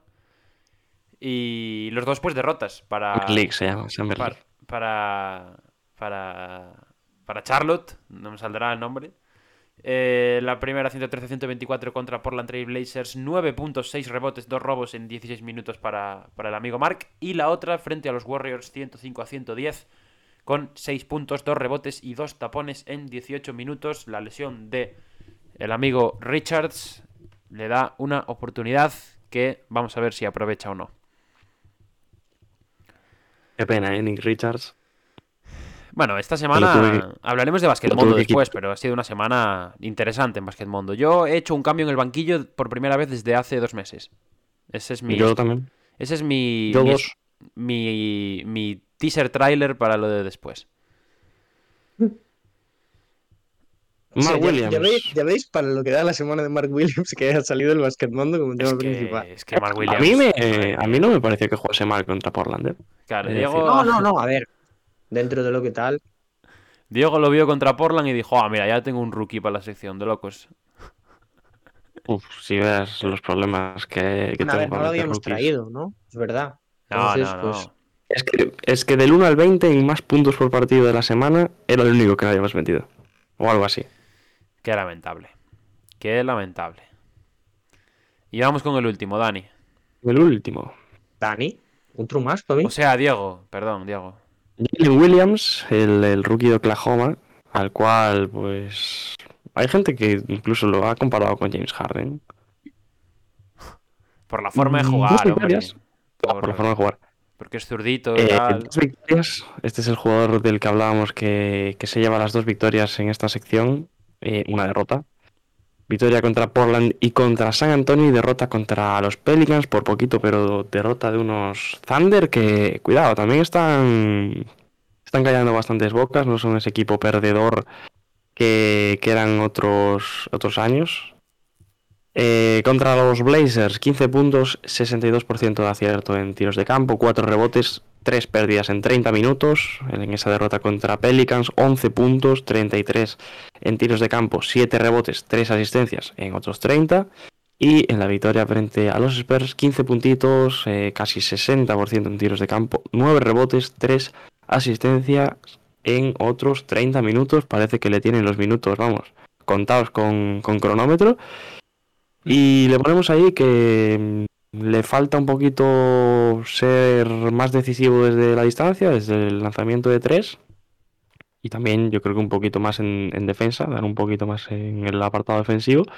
Y es un jugador al que el- sus propios compañeros hablan bastante bien de él y le, le pintan bastante potencial. Vamos a ver cómo va evolucionando. Me gusta Jalen Williams a mí, ¿eh? Creo que soy el que más de aquí, pero me Es gusta. vistoso, ¿eh? Me gusta, me gusta. Sí, sí. Yo, yo ya sabéis que a mí no me. Bueno, en, el draft sí que las tenía conmigo, pero después del principio de temporada no me terminaba de. Pero me está ganando poco a poco. Es cierto. Y ha quitado mucho protagonismo. O sea, se lo ha ganado, quiero decir. Y se lo ha quitado a otros. Sí, sí, sí. Es titular. También. Eh, no es moco de pavo.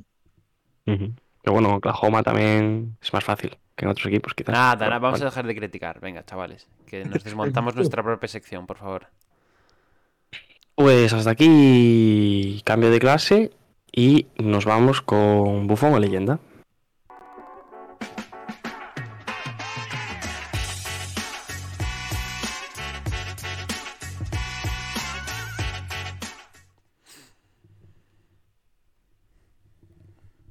Vamos con Bufón o leyenda en la que me gustó el tema de las estadísticas y esta semana he vuelto a traer estadísticas, he vuelto a traer numeritos y quiero preguntaros, viendo, bueno, por cierto, Gobert, que repite, la semana pasada ya estaba aquí, no lo a quería meter. Te iba a decir, Gobert ahora mismo va en carrera para ser el bufón del año, ¿no? El que más Sí, ha no lo quería meter, pero me ceñía a los hechos, a, a los datos. Había que meter a Gobert. Me enseñía los datos. Eh, nacionalidad de procedencia francés. Datos. Ese es el principal, de hecho. Eh, quería preguntaros, ¿qué creéis? ¿Cuál creéis que es la estadística de la que estoy hablando? Yo creo que es defensive rating. No, pero casi. Ah. Dani, te La dejé votando. Eh, ¿Cómo? Muy bien, Dani. Estás Vale, atento. ya veo lo que me atiendes, ¿eh, Dani? Eh, rebotes, son rebotes. ¿no? Sí, sí, son rebotes. ¿Son rebotes? Son. Estamos hablando del offensive rating de el Ah, bufón Rudy Gobert. Estás empanado. leyenda. Pero hay que pelín justo para poner a Buffon en offensive rating. ac- Ya, Vamos a ver. Literalmente acabo de decir yo, defensive rating, y Diego ha dicho, no, no, no, no, es la otra. Y Y- tú, no, rebotes, ¿no? Pero es que no me esperaba que fuera offensive rating. Classic rebotes. Sí, classic pues sí. rebotes. Es que no quería meter a Gobert, pero luego me he Pero ido comparando y Gobert tiene que entrar. Ya está, Tiene Diego. aquí. Eh, está dentro. Es que Gobert, me- es lo que hay. quiero tío. es- es excusarme. No te excuses de Bueno, nada. leyenda, leyenda Nikola Jokic y Aaron Gordon. Mm, ¿Por qué dos? Porque juegan en el mismo equipo, porque tienen un offensive rating bastante similar, datos bastante similares. Cosa que me sorprende sobre todo por Aaron Gordon, que se acerque tanto a esos datos de Nikola Jokic. Y empezamos por Gobert, que en la parte negativa, por así decirlo, del offensive rating, es el primer gran nombre de, de esa lista con un, un 106 de, offensive rating, que diréis, bueno, pues no es tan bajo. Pues el tipo está en el puesto 359 de toda la NBA en cuanto a offensive rating y, que este es el, el dato que me ha hecho ponerlo aquí, cuando vas a ver en qué situación se encuentra Gobert dentro de su equipo, pues te das cuenta que solo Austin Reeves tiene un offensive rating Austin Reeves similar en los Reeves. Lakers. Austin, Austin Reeves los. Lakers. Gracias a Dios. Eh, también. tiene un offensive rating similar al de Rudy Gobert, que el resto de jugadores están pues a años luz de, de este offensive rating y yo creo que es una demostración, ya lo hablé la semana pasada, ¿no? Pero de lo que está siendo la temporada de Gobert. Mm, Los- los- defensivamente hablando, no está cumpliendo expectativas, pero es que ofensivamente no está produciendo mm, prácticamente ni la mitad de lo que hizo en Utah en su última temporada. No sé si jugó en Minnesota ayer. ¿Jugó en Minnesota ayer? Minnesota. Yo diría que no no. sé. El Creo dato, no. el dato es, el dato es, Minnesota ahora mismo 16-18, Minnesota sin Gobert 4-1. Facts. Datos, una vez más, datos. No, y mira, em, eh, yo hablando de los Nets, he leído también esta semana que había gente, y esto me parece interesante dejarlo por ahí, y el que lo quiera coger lo coge. Decía que mu- mucha gente decía que, bueno, gran parte de, mm, del mérito que tenía Gobert defensivamente se lo tiene que deber también a Royce O'Neal. Bueno,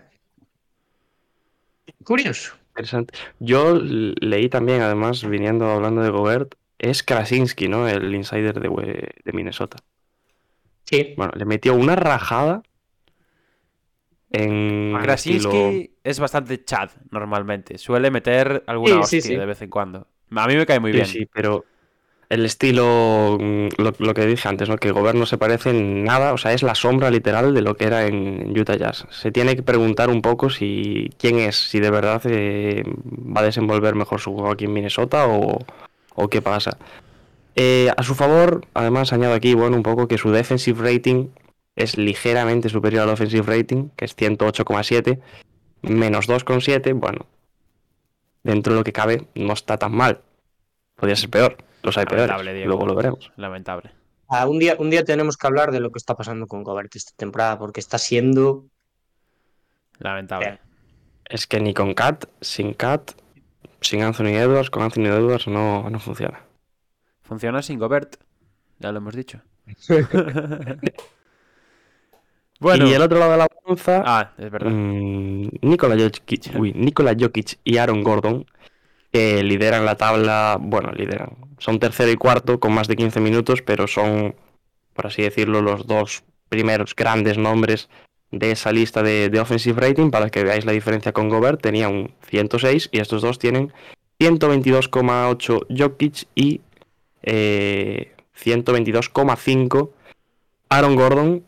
Mm, Además, Jokic con un uso de un 27,2%, Gordon con uno de un 20,6%. Bastante, bastante grande la de, la de ambos. Y además añadir, porque esto me viene para, al pelo para el siguiente que viene aquí, que Jokic no es ni siquiera el jugador con más porcentaje de uso de su equipo. Sí, ¿Quién hombre. creéis que es? A ver, será algún banquillero que cuando sale coge todos los balones, pero eso está feo. Eso es, ¿Y da- quién es ese banquillero? Bones Highland. En efecto. Ah. Banquillero, para que le llamen banquillero. Vamos a Datos descontextualizados, Diego, muy mal, ¿eh? Dato 28,6 de Bones Highland. Y ahora podemos pasar. Buen fumador, Bones Highland, cuando sale de la pista, ¿eh? Buen fumador y mal defensor. ¡Hala! Venga, bien.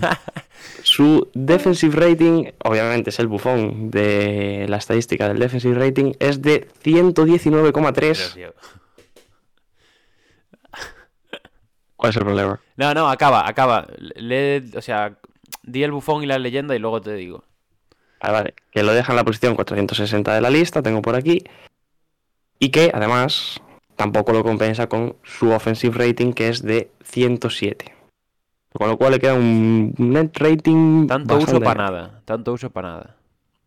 Claro, y la leyenda se llama Kawhi, se apellida, se apellida Leonard. Y desde su regreso es segundo en esa lista del offensive rate- defensive rating perdón, con un 99,1 en los 14 partidos que lleva disputados. Y además os añado estadísticas sobre, sobre él, sobre los Clippers, porque llevan un 11-3 con Kawhi y además cuando juegan Kawhi y Paul George son el equipo con mejor porcentaje de victorias de toda la liga. Los Ángeles Clippers. Otro de los tapados, ¿eh? Los Clippers. Sí. Pero Diego. Arma de cántaro. Quiero decir, Sí, sí. quiero decir, comparar a Bones Highland con Kawhi Leonard, hombre. Está feo, ¿eh? Es lo que hay. Aquí se me odia, aquí, ¿eh? Tú, esto, esto, reconócelo, Diego. Esto era un baiteo para que Dani saltase hoy y dijera algo. Bueno, cuando lo puse dije, eh, aquí van a saltar chispas. está bien, está bien. Y nos vamos a la última, si queréis. Venga. Bueno, igual a Dani ya no le apetece viendo esta. Eh, ¿Cuál queréis que es la estadística ahora? Hombre, a ver. Déjaselo a Dani, déjaselo a Dani. Vale, vale, le dejo a Dani primero. ¿Por? Para que A adivines, ver si aciertas ahora. Claro. Tam- Tampones, ¿no? Imagino. ¿No? Hermano, hermano. Vamos a ver, Dani. Vamos a hacer un, Ostras, vamos a hacer un repaso, Dani. La primera estadística, ¿cuál ha sido? Vale, pero, pero vamos a ver, ¿qué tiene que ser? Todo tema porcentajes. ¿No me puedes dar una estadística? ¿Cuál ha sido la primera, Dani? Vale, pues yo qué sé, tío. Defensive rating. La segunda, offensive rating. A ver, igual estoy yo quedando muy mal aquí. Pero entiendo que esta será net rating. Pues eran tapones. ¿En serio? Es broma, Eran el rating, Ah, bueno, ya decía yo. Tendría que Eh, ser sí, tapones. ah, era el net rating mm, de dos jugadores que también tienen poco que ver uno con el otro. Uno... Tú estás exponiendo gente hoy aquí, eh, Diego. Estoy exponiendo. Sí, bueno, a ver, es que a Angora le están cayendo una por Twitter también, que Ya, eh, el ya pobre se va a pillar una depresión. Pues sí, ya lo ha dicho Dani, Buffon Jordan en Wora, un jugador el cual, mm, yo creo que lo dije aquí, las dos primeras semanas no me disgustó, No, no. Empezó bien. pero se está comiendo un mojón. Y ahora no juega. Y bueno, pues he de decir que había otros por delante con peores registros, pero eh, se me ha juntado que en Wora tiene un net rating de menos 8,7 en un equipo como los Bucks. Lo cual tiene delito. Y además, bueno, a añadir un poco lo que, lo que hemos hablado antes de empezar, que parece que ya mm, se acabó su oportunidad porque sus minutos se han visto bastante resentidos y de hecho creo que lo han mandado a, a G-League recientemente. Y luego nos vamos con la leyenda, gran amigo del- de este podcast, Jaren Jackson Jr. callando bocas con un net rating de 11,1 que lo mete en el top 10. En ese top 10, por cierto, hay gente como Kawhi Leonard, que, que salió antes. Eh, diría que Jokic también está, está por ahí, incluso Gordon, pero no quería repetir, obviamente. Y tiene una cifra de un, eh, además de ese net rating con 11,1, de un defensive rating, que es lo que más me he centrado, más allá que el del offensive, porque creo que Jaren Jackson está teniendo una gran temporada defensivamente hablando, de 100,8, siendo primero en tapones por partido con 3,1, primero en robos más tapones ¿No por partido con Tapones, 4,2. tapones. Y eh, añadir que su llegada, pues su regreso, mejor dicho, coincidió también con, con el ascenso, ¿no? Con la subida de Memphis Grizzlies un poco que ha tenido en los últimos meses, de, de acercarse más a esas posiciones altas del, del oeste. Y como último, vamos a dejarlo ahí, ojito al Defensive Player of the Year. Cuidado. Cuidado. Lo iba a decir yo. Esta semana va a recibir una votación para un premio en los Power Rankings de Hackashack. Una mínimo. Igual tres. O dos. no se sabe, no se sabe. Vamos a dejarlo... Sí, probablemente dos, porque Pablo. Bueno, lo- a ver, por favor. Yo nunca he sido injusto, ¿eh? Creo. Con Jaren Jackson nunca he sido injusto. El año pasado, si jugó mal, jugó mal. Hay que decirlo. Pero este Se año dice y punto. no se ha hablado de él aún, así que... Bueno, pues hasta aquí mi, mi aportación a este Bufón a leyenda. Eh, El mejor Para la hasta semana ahora. ¿eh? intentaré ser más original. El mejor hasta ahora por la reacción, por lo que nos ha dado Dani, sobre todo. El que, me- el que más me he reído hasta ahora, sin duda. Y nos vamos a la última sección. Sí. Que llevamos aquí dando la turra un buen rato. Nos vamos a ese cara a cara.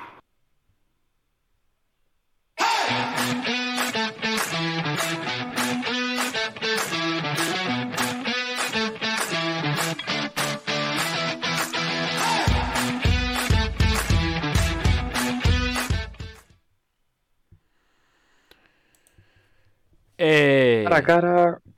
me toca a mí, creo. A mí me toca, no. Ya iba a decir si me tocaba o no. a mí no, creo. Mí, Creo que toca. somos tú y yo. Somos tú y yo, Diego. Somos tú y yo. a mí me toca que yo la semana Mm. pasada no hice.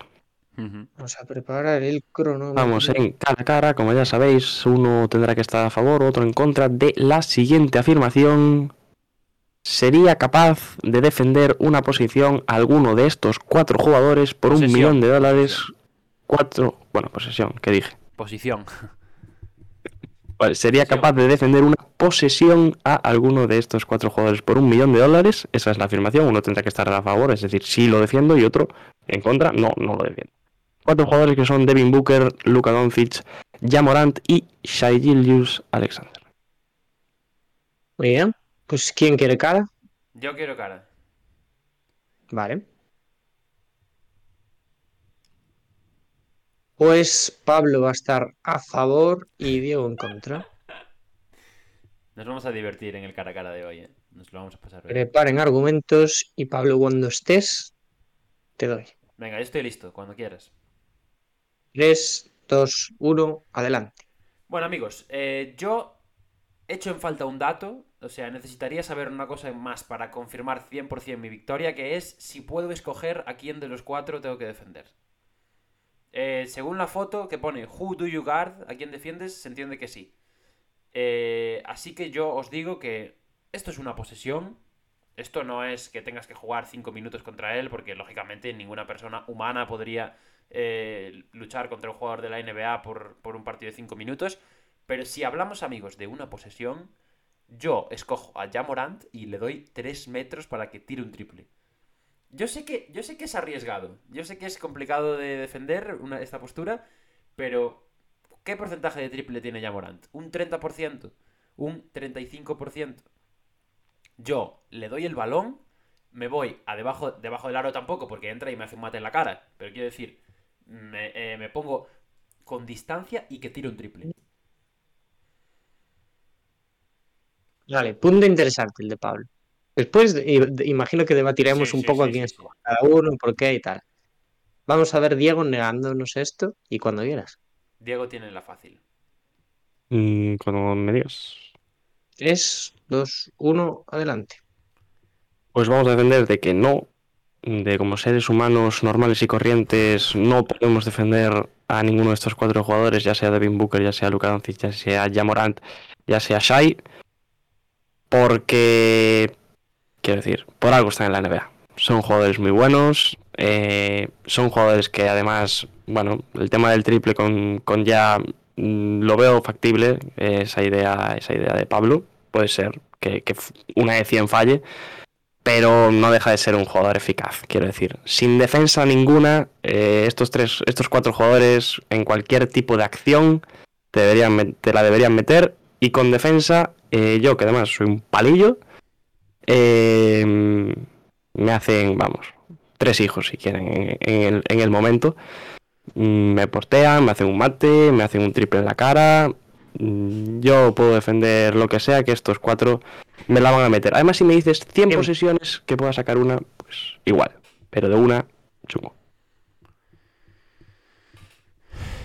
Muy bien. Hablemos. A mí me parece imposible, sinceramente. O sea, po- por, lo menos, obviamente A habrá mucha gente que sí y que ganaría el millón, ¿eh? Defender. ¿Cómo? Ah, depende de lo que le llames defender. No, pero no, que no metan canasta, ¿no? Entiendo. O sea, ese es el A ver. objetivo. El objetivo es una posesión y que no metan canasta. Si no meten canasta, Claro, te llevas claro. un millón de euros. O de Y dólares. me da dejan igual. un placaje. No, coño, es una defensa, no es una. No es Sí, una no, una, una, una defensa. Una- un intento. yo Yo, te creo lo que digo, hay mucha mira. gente que desde luego podría ganarlo. Porque, quiero decir, Es una defensa. O sea, una, ¿eh? Sí, no, pero creo que, creo que hay mucha gente que lo, que lo podría, que lo podría hacer, porque es eso, es, al final es una defensa, hay gente que, bueno, entre cuerpo y altura y que eh, tiene pues tablas de baloncesto muy, muy lejanas a la NBA, creo que hay mucha gente que por suerte y tal lo podría ganar. Yo, desde luego que no, porque Claro. ni por altura, ni por cuerpo, Bro. ni por tablas eh, Lo digo en de baloncesto, y creo que además han cogido a jugadores que Hombre, claro. Es que, claro, es un millón. Yo, mirad, os, os digo lo que ya, pienso. pero quiero decir, pero no me estás dando, pero no me estás dando, yo qué sé, a Van Adebayo. Bueno, yo prefiero a alguno de estos. Bueno, no, no los prefiero. Pero vamos, de No. Bayo mide dos metros y pico, joder. Lo y más bota como un lógico- base. Lo más lógico es lo que ha dicho Pablo, porque una, eh, todos estos tiran por encima tuya y la meten en cualquier posición de la cancha, y pero lo de Jamorant, si se tira el triple, ya, pero ¿quién te asegura que se va a tirar el triple y que no te va a entrar a canasta y te va a matar en la cara? Ya, bueno, pero si entra a canasta, yo me pongo. No me, no me quedo debajo de la canasta, ¿sabes? Y ya Morant. Y que- Pues, a ver, lo más, Vamos yo a ver, vamos lo a más ver. lógico sería Vamos a dejar algo claro. Ofensiva. Vamos a dejar algo claro desde el principio. Los jugadores de la NBA son 50.000 veces mejores que cualquiera de nosotros. Y nos hacen un hijo como quieran. Sí. Porque esto es un debate que yo lo he visto en Twitter y por eso lo metí en esta sección porque me hizo gracia. Es que es un debate ridículo. si Los, jugadores es un, tontería es un debate absolutamente ridículo y que además sale cada poco tiempo y sale el típico motivado que dice, no, no, yo le meto, bueno, le meto 10 puntos seguidos a Luka Doncic en la cara, vamos. Pero vamos a ver. En una jugada, que para mí es la clave de la tal, que es una, no es que tenga cinco jugadas para meterte canasta. Una jugada, yo creo que me, me abono a la suerte, se la doy a Jamorant y le doy tres, tres pasos de espacio y que tire tres, si quiere. Si no, Ah, pero es que si no entra dentro y yo de esa pues, pongo, el suerte- cuerpo, pongo el cuerpo por delante, eh, hago lo que sea y a ver si, si cuela. Pero me la juego. Pero Porque- dentro de esa suerte yo creo que tienes un 5%, 10 como mucho, de posibilidades de que la falle. Bueno, Porque 1%. es como si o sea, no es, no es tirarte un triple en un partido NBA, es tirarte un triple en un entrenamiento. Sí. A ver, hay que tener, hay que tener en cuenta que obviamente los jugadores tendrían que ir a, a meter canasta 100%. En plan, no es una pachanguita. Tendría que ser algo serio. Pero yo creo que lo más factible, además de lo de Pablo, que yo no creo que ya se tirase un triple si tú quisiese meter la canasta, sería sacar falta ofensiva. Vale. No, Bueno. sacar falta en ataque yo lo No, veo muy difícil. un buen flop. Cuidado. Cuidado. Depende de quién te vale. arbitre.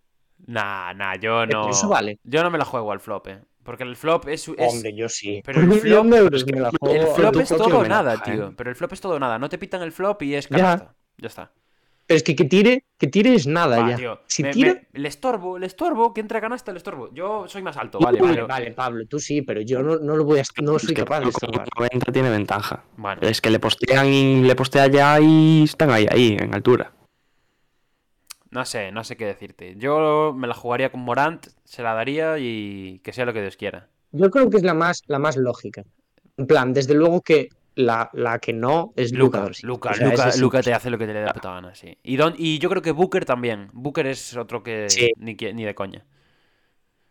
A ver, Shai igual se flipa, da 30 vueltas sobre sí mismo y la falla, ¿no? Pero Va, Es y que ya, no- a lo mejor ya te, ya te tira al suelo y va a machacar y falla el mate. ¿Sabes? Que falla muchos mates también. Ah. puede ser. Quiero decir, es, para gente como nosotros es es suerte pura y dura. Sí, es suerte pura y dura. sea, Al final es suerte. Es un no rotundo o un 0,0001%. Bien, me Sí. gusta cómo hablaste, Diego. Me gusta cómo hablaste.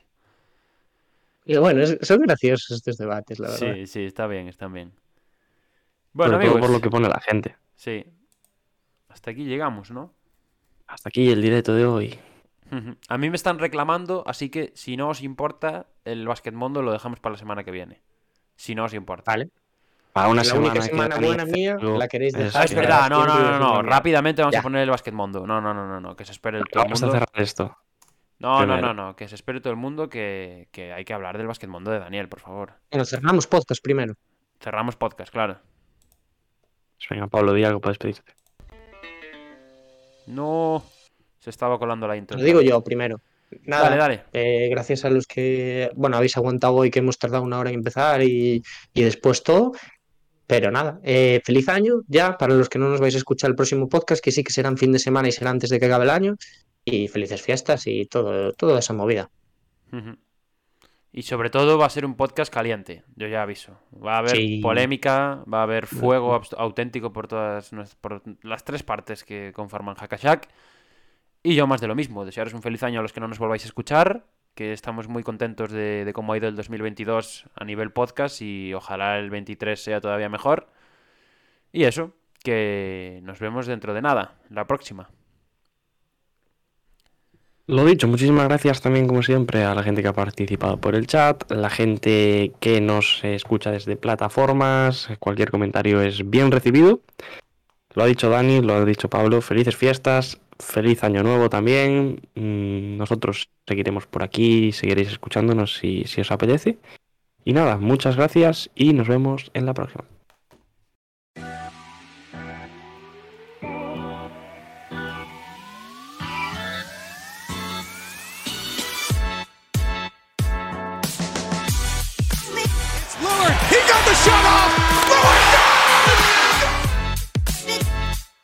Harden trying to get free.